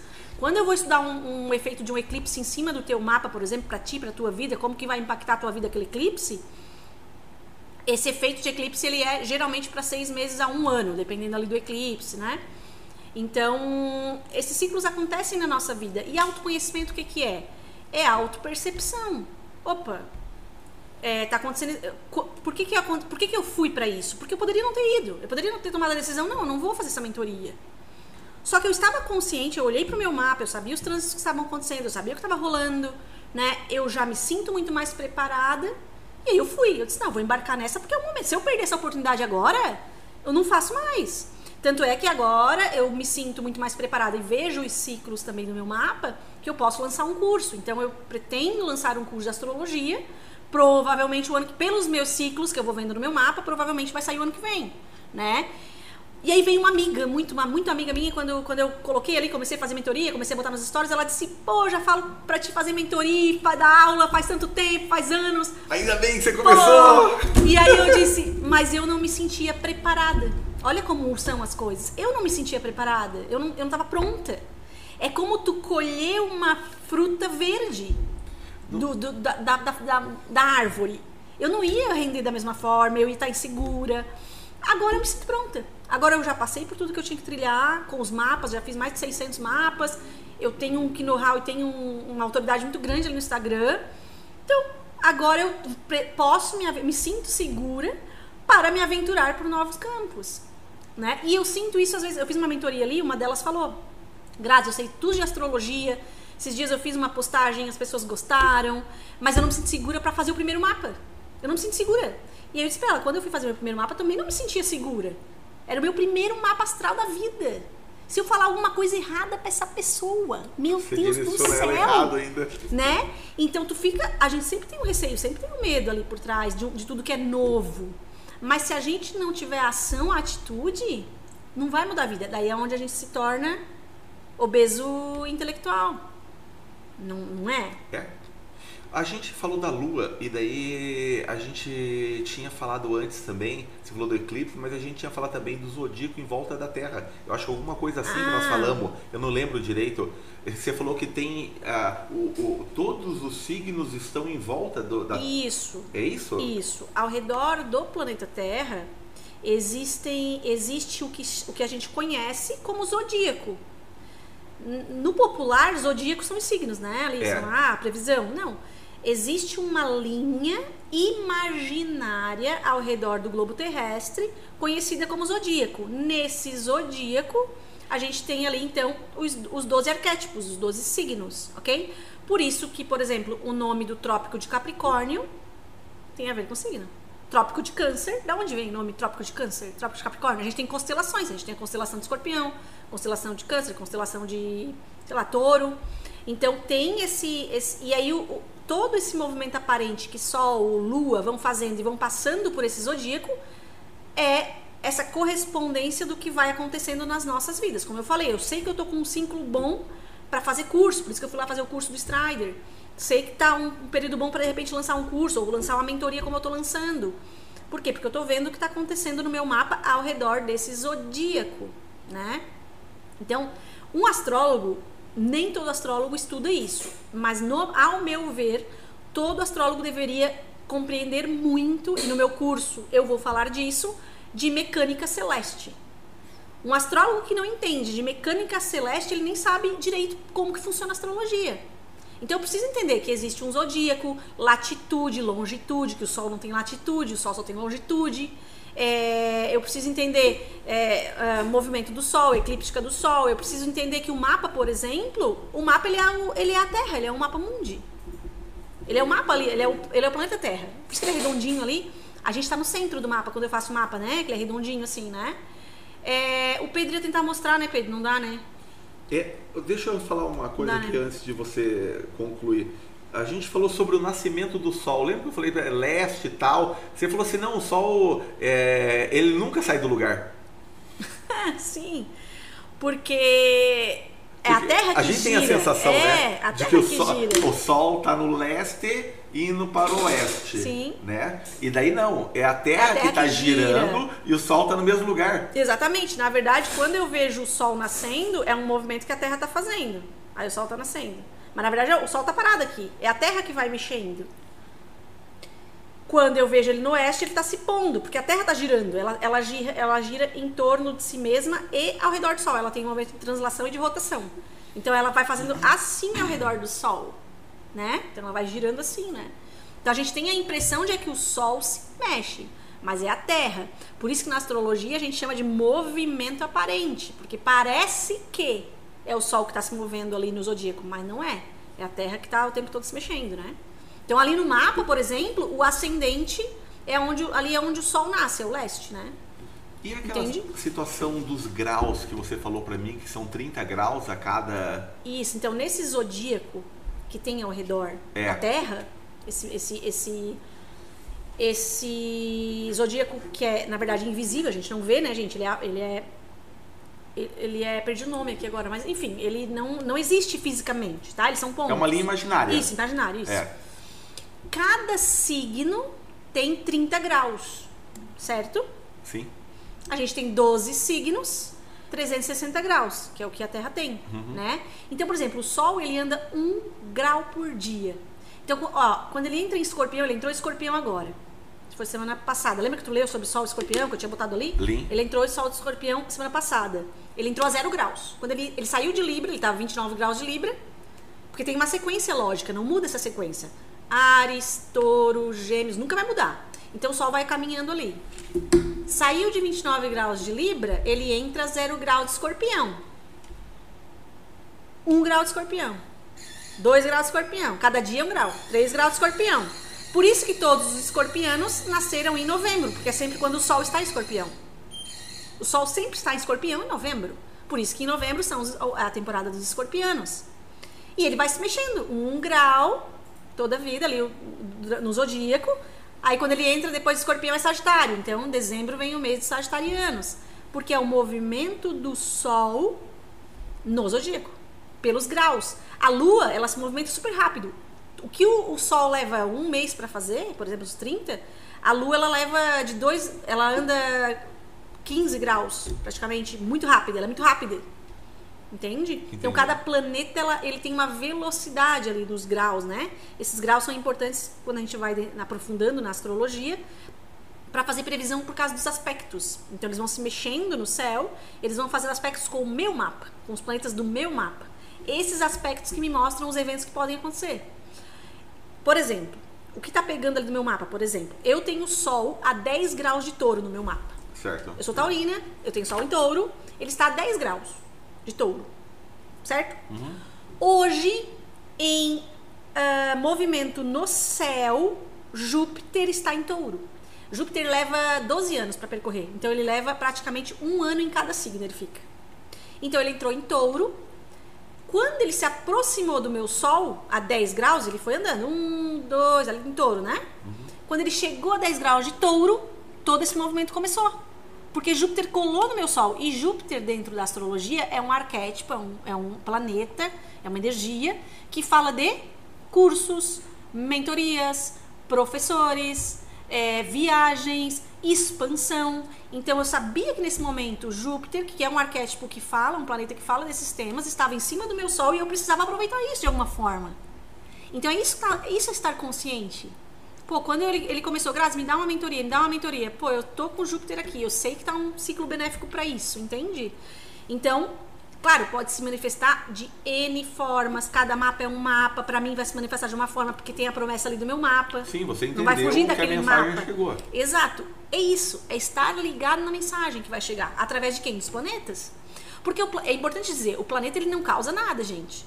Ele não vai chegar ali em cima do meu Sol e vai causar alguma coisa, não é isso? É- ele, ele traz um potencial de manifestação daqueles assuntos dele. Cada planeta tem um assunto.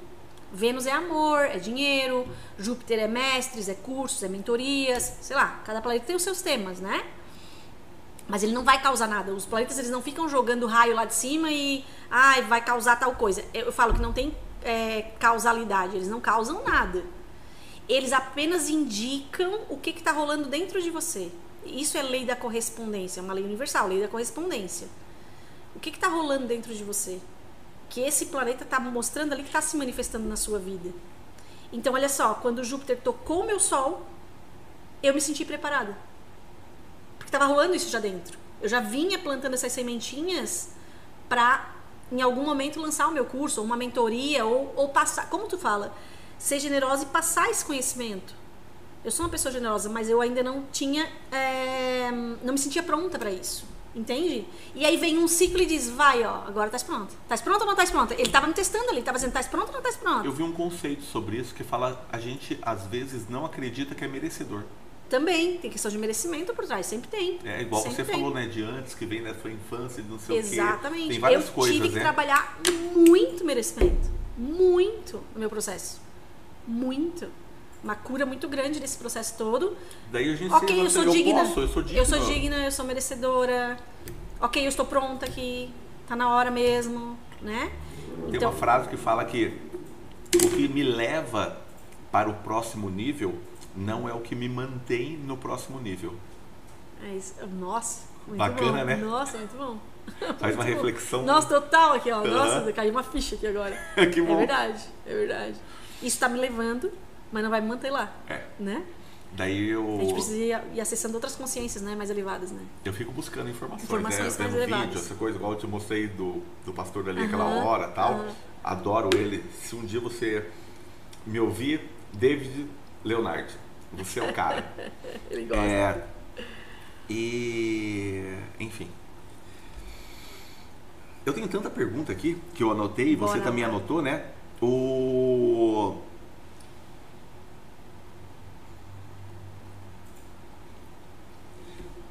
Rapaz do céu. Você sabe que sem olhar as perguntas eu perguntei pra você? É, porque também a gente conversou tanto, né? Antes a gente foi conversando mais graças. Posso perguntar isso? Não posso? Como que é isso? Como que não é? Esse assunto realmente é astrologia ou não é, né? Que loucura. A gente já tinha falado tanto, né, Ricardo? A gente já conversado tanto. Não, a gente ficou conversando, eu fiquei fazendo meus rascunhos aqui, né? E daí a gente foi falando, fala uma coisa ou outra. Daí eu fiquei olhando as perguntas aqui, as curiosidades mais específicas, falando do teu curso, falando da lua, falando de... E fala... Agora é uma curiosidade, por que que a eclipse deixa tudo escuro aqui?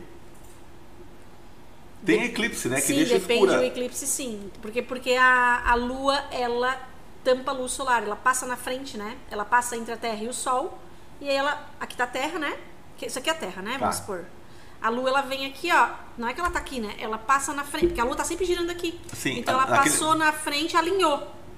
Sempre que tem um alinhamento aqui, ok? Junto com um ponto dentro da astrologia que é conhecido como nó do norte, nó do sul, são pontos matemáticos, são calculados, eles não são físicos como um planeta. Se eles estiverem alinhados com esse nó do norte, com esse nó do sul, tem eclipse, porque todo todo mês alinha. Hora- vai chegar uma hora que a lua vai É, passar porque aqui e ela vai alinhar. toda hora, né? Exato, vai alinhar. Exatamente. Então todo mês tem alinhamento. Só que eclipse só acontece quando esses dois pontos ah, dentro da astrologia, dentro da astronomia, eles também são pontos astronômicos, eles estão também nesse alinhamento. Aí acontece o eclipse, porque eles estão juntos ali, ok? Então eles também interferem nessa, nessa, nesse alinhamento. Aí a lua passa e tampa. E é uma curiosidade popular, né? Que daí o, di- o, a- o dia, o dia vira, vira noite, Vira né? noite, sim. Aham. E aí a pineal, aquilo que a gente conversou, né? A pineal já. Você Já é que eu entrevistei aqui um advogado que é meu amigo e ele veio contar a história dele, né? Que é, a infância dele foi muito difícil. Então ele era catador de reciclado aqui em Curitiba. E daí ele não foi para escola, ficou a vida assim, e com 17 anos foi alfabetizado. E daí depois começou a vida dele, hoje ele é advogado, um, tá na mentoria com a gente, correndo, fazendo atrás. Um grande abraço ao Edivaldo. O vídeo dele no nosso canal já bateu 22 mil visualizações, hein? Uau! Obrigado a todos aí por prestigiar. Muito bom. Muito bom. Muito bom. E ele me contou uma coisa sobre isso. Eu não tinha parado. Ele falou: Sabe, Ricardo, eu ficava às vezes parado numa sombra, ou no final do dia a gente colocava o carrinho e ficava descansando, descansando eu ficava olhando os passarinhos.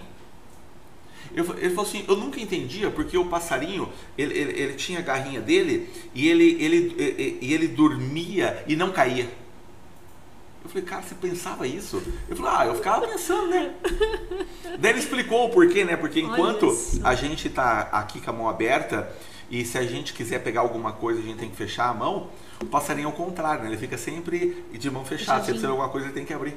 Né? Uau. E daí ele falou assim que tem um, um- Ele falou assim que à noite, hora que o sol começa a baixar, essa glândula que você falou ele Os, tem os animais também têm. ele vai se recolher e a hora que amanhece o dia, ele, os passa Isso. a- acordam Isso. ele e ele já vai. Isso. Tudo Ele é não, pela ah, ele não sabe se é dia ou noite. Nós que criamos essa defi- definição, Sim. ficamos acordados Sim, mais. sim. Não, passarinho não. Passarinho sabe que aquilo é aquilo. Ele simplesmente seguia intuitivamente pelo causa- que, é. pelo caso, pelo, né? Até as migrações. Quando um pássaro ele faz uma migra- migração, é tudo pela pineal. Ele sabe que ele tem que migrar para o sul, por exemplo. Porque ele sabe que, de certa forma, o céu está um, numa disposição que ele precisa fazer a migração. Então, tudo é pela pineal. O ser humano também seguia pela pineal, a gente só não tem consciência disso. Agora eu estou trazendo consciência aqui. Tipo, gente, a gente seguia pela pineal, a gente, os, os animais têm, a gente tem.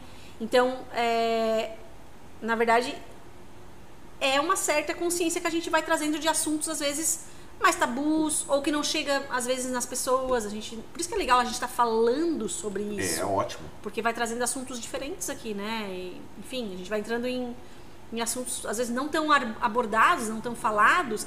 A própria Lu que tu perguntou. O nosso corpo, ele é formado por 70% de água. Sabia disso? Eu, eu não sabia a porcentagem, eu sei que é muita 70% coisa. de água, tá? Eu achava que era até mais. 70% de água. Imagina, a lua, quando ela vai lá, lua nova, lua crescente, lua cheia, maré cheia, certo? Certo? Se a lua mexe Com a água. com o oceano, com a água, ela também mexe com as nossas emoções. Nós somos 70% de água. Sim. Por isso que também a gente é muito guiado por esses ciclos lunares, por todos esses ciclos planetários. Por isso que é legal a gente estar sempre se auto-observando através desses ciclos. Nós né? fazemos parte do todo, né? Exatamente. Você sabe que é, o projeto é sabedoria e quanta sabedoria você trouxe aqui, né? Uau! Nossa, que maravilha, né? contigo.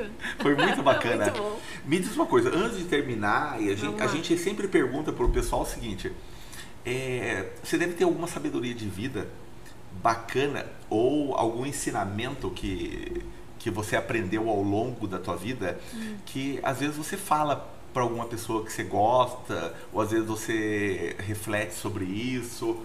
O que, que você poderia deixar de mensagem so- sobre algum ensinamento que, que, que poderia partilhar com a pessoa, doar e que você faria com alguém que você já fez? Tem tantas, eu sei. Tem não, tem Só que- bastante. e a gente fica- Especificamente é, agora, qualquer um coisa. um. que você imagina que, que, que, que acha que seria importante para as pessoas, sabe? Dar o primeiro passo, por exemplo. Você que É. tem que encontrar o teu caminho, que você está buscando uma mudança de vida, ou está querendo se encontrar, ou você está com uma dificuldade. se você se você deseja mesmo ah, de verdade que a sua vida mude de alguma forma em alguma área a jornada sempre vai ser para dentro. Nunca vai ser fora. Fora você vai correr o mundo você vai viajar você vai buscar fora você vai buscar nos objetos fora você vai buscar nos relacionamentos. Mas um dia se isso for para você, se você estiver aberto a isso, você vai descobrir que a grande viagem mesmo é para dentro. É para esse mundo interior que reflete o que está fora. Se a sua vida hoje não está legal em algum aspecto, é porque dentro não está legal em algum aspecto. A gente está sempre é, co-criando, refletindo o que está dentro da gente.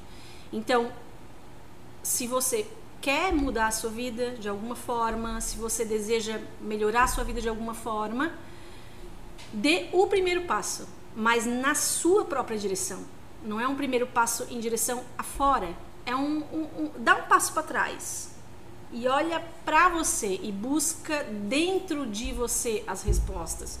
E aí para isso, para a gente buscar inúmeras respostas, para lidar com situações tão difíceis às vezes que a gente vive, a gente tem N ferramentas, muitas ferramentas, né? É, psicoterapia, mapa astral, sei lá, várias coisas, hum, sei lá, meditação, é, hipnose. A gente, tem tanta, a gente tem tanta ferramenta hoje, né? Eu sou farmacêutica, então não fique se é, apenas tentando remediar, porque o que a gente fica tentando fazer é remediar a vida. E é quando eu tô com dor de cabeça, ok, eu vou lá tomo um, tô com uma dor no joelho, eu vou lá tomo um anador, vai passar. Mas aquela dor vai voltar. Aí eu tomo outro anador, passou. Aquela dor vai voltar. O autoconhecimento é ir direto na raiz da dor, na causa da dor e não ficar tomando só anador, não ficar tomando só um remédio, não ficar só remediando a vida. Então eu diria que, é, como tu falou de músculo aquela hora da academia, o autoconhecimento é fortalecer os músculos emocionais e espirituais. A gente acaba nesse processo todo, e eu sou prova disso, se fortalecendo uh, interiormente. Eu hoje tenho mais recursos para lidar com algumas situações que antigamente eu não tinha. Então, quando tu me pergunta, aquela Grazi de 10 anos atrás, ela não tinha recurso. É aí que tá. Ela não tinha recurso para lidar com determinadas situações, crises, enfim. Hoje, essa Grazi, depois de passar por um processo de autotransformação, de autoconhecimento, astrologia, mapa astral, e isso nunca acaba, eu sei que vai ser para sempre, porque tu acaba gostando disso. Eu tenho mais recurso emocional e principalmente espiritual, muito conectada sempre com Deus, para lidar com as oscilações da vida, com as dificuldades da vida. Então, o encontro maior é consigo mesmo. E sempre através do, do céu, através de Deus, através da consciência, através dessa inteligência infinita que guia todos nós. Eu tenho uma hashtag que eu sempre boto, que é um slogan que eu boto, que é somos todos o mesmo céu. Ou seja, somos todos um. Nós somos todos, nós juntos formamos uma consciência. Eu e tu agora aqui a gente está formando uma, uma, consciência. Um, uma consciência. Eu e tu juntos aqui temos uma consciência. Mastermind. A gente está tá formando uma mastermind aqui, uma consciência. Se botar mais uma pessoa aqui, a gente tem uma outra mastermind, uma outra consciência. A humanidade está numa consciência hoje. Só que a consciência que a humanidade está hoje depende da consciência de cada um. Por isso é importante que cada um se ilumine cada um vá cada vez mais ampliando. Eu tenho tanto ainda para ampliar, eu tenho tanto ainda para crescer, tem tanta gente aí que já está lá em cima da consciência. Por isso que é importante sempre dizer: ninguém é melhor que ninguém e ninguém é pior que ninguém, nesse sentido. Do autoconhecimento nunca, e nem, nem, nem por Deus, falando de Deus, né? Ninguém é melhor que ninguém, ninguém é pior que ninguém. As pessoas só estão em níveis de consciência diferentes, em processos diferentes. Porque de repente uma pessoa que, como eu, já está, sei lá, 6, 7 anos quase uma década de autoconhecimento, eu já tenho um certo nível de recurso emocional, espiritual, autoconsciência. Uma pessoa que vai começar agora, ela está começando agora. Agora que ela vai entender o que é autoconhecimento. Então ela está ainda num nível de camada de consciência um pouco mais baixo. Só que tem gente que já está lá em cima, se eu comparar. Por isso que é importante a gente não se comparar nesse processo todo. Marcos Stride sempre fala, né? Quem compara, para. para. Quem compara, para. Uhum. Por quê? Porque a gente sempre vai olhar para o palco do outro e comparar com os nossos bastidores. Essa que é, esse que é o problema. Só que eu tenho o meu mapa, eu tenho as minhas origens, eu tenho a minha família. Eu vim de uma origem, de uma história que só eu tenho, só eu vivi. Então, é, nesse sentido, quanto mais pessoas. Imagina uma montanha, Ricardo. Isso é consciência. Então, imagina uma, uma montanha que está todo mundo nesse processo de autoconhecimento, subindo a sua montanha. Quem está em cima de quem está começando, por exemplo, eu tô, há sete anos. Quem está começando, eu estou fazendo assim, ó, vem. Eu estou puxando para cima, uhum. vem comigo. Só que tem alguém aqui em cima me puxando também. Então, na verdade, é um, é um processo. Por isso que somos todos o mesmo céu, somos todos um. Porque um vai puxando o outro para que a gente, cada um, viva a sua vida da sua maneira, em que se sinta mais feliz, que, mas que se sinta mais é, preenchido internamente. Porque a questão é que todo mundo, às vezes, pode passar por um vazio existencial. Às vezes a gente sente um vazio existencial. Pô, mas é só isso? O que, eu estou fazendo aqui? Eu estou perdido. Então, nesse processo, cada um ajuda a, o outro a subir a sua montanha a botar a vela que tu falou, a iluminar aqui, cada um pega o seu girassol e ilumina. E cada um vai subir na sua montanha, porque cada um tem o seu processo espiritual de desenvolvimento, de evolução espiritual. É isso que eu é isso pelo menos que eu acredito. As pessoas elas são livres para acreditar no que elas quiserem. Mas a visão que eu tenho hoje de mundo é, a gente está aqui para evoluir espiritualmente. Então, dê o primeiro passo, se permita conhecer um pouco mais do que às vezes não é tão falado, como astrologia, como outros tipos de terapias integrativas. Então a gente se permite sair da ignorância, ou seja, de algo que a gente não conhece. E quando a gente tem um conhecimento, a gente então pode tomar uma decisão diferente, porque agora eu vejo de uma, outra perspectiva, um outro prisma. Acho que é essa a mensagem, não sei que se Que sabedoria bom. bonita. Uau. Uau. De dentro para fora. Foi, de, é sempre de dentro para fora. É muito forte, porque as pessoas têm que se curar para poder falar, tem que ganhar conhecimento para poder partilhar. Então é de dentro para fora. Como dizem, é disso que eu quero falar, é disso, é disso que, que, eu gente amo falar. É. que alegria ter você aqui. Uau, Gostoso. Obrigado. Nossa. Foi muito bacana o nosso bate-papo. Eu acho que você ficou bem tranquila. Super, sabe? super à vontade. Amém, gente. que bom.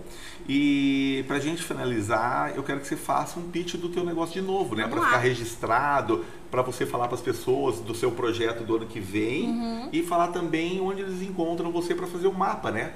Pode ficar à vontade, fazendo o Instagram, o site de novo. A gente vai Beleza. deixar tudo cadastrado no YouTube. Maravilhoso. Então, se você sentiu aí a necessidade, uma vontade de conhecer um pouquinho mais do meu trabalho, um pouquinho mais de astrologia, de leitura de mapa astral, entra lá no meu Instagram, Grazi, com ZY, Antunes Astrologia. Manda uma mensagem no direct lá, que eu te respondo, a gente conversa e a gente tira todas as dúvidas e vamos fazer esse mapa astral para dar esse primeiro passo, né? É, pode entrar no site também, queridaastrologia.com.br. Então você pode entrar lá, ver os mapas que eu tenho, os valores, pode mandar um e-mail se tiver interesse, vai cair direto no meu WhatsApp, eu respondo para você lá. É... E acho que é isso, né, Marcelo, é, Ricardo? Viu, Grazi? É, o Grazi, como que soletra? É 2Z ou 1 um Z? Não, Grazi é com Z, um Z só, Y. Então, G-R-A-Z-Y. Antunes Astrologia. Tá. Ok? Então lá eu sou sempre bem ativa no Instagram. E no, e no, e no o site qual é mesmo? Eu não entendi. Querida astrologia.com.br porque quando eu comecei dentro da astrologia eu queria um nome eu precisava de um nome Sim. e aí eu botei querida astrologia e aí com o tempo eu fui mudando para Grazi Antunes fui pegando a minha própria marca uhum. pessoal mas o site já estava eu acabei deixando o site está lá com esse nome acabou ficando. Uh, mas eu acabo usando hoje mais a minha marca pessoal mesmo e tá. e é o que eu uso ali mais no Instagram. Obrigado. Imagina, que delícia. Quero agradecer a todo mundo que partilhou esse momento com a gente e dizer que em Provérbios Salomão diz que a sabedoria ela é vizinha do conhecimento. E aonde tem conhecimento, tem sabedoria, experiência de vida, e o projeto Mentoria é isso. É entrevistar pessoas, conhecer vidas e dividir experiências. E hoje aqui nós fizemos isso. Dividimos uma grande experiência com a Grazi, partilhamos um pouco aí da vida dela com todos, né? E entrevistamos essa pessoa maravilhosa que ela se apresentou para todos aqui. Quero agradecer a todos e em breve voltaremos com outra entrevista. Grande abraço até mais, um beijo no coração de todo mundo. Obrigada, gente.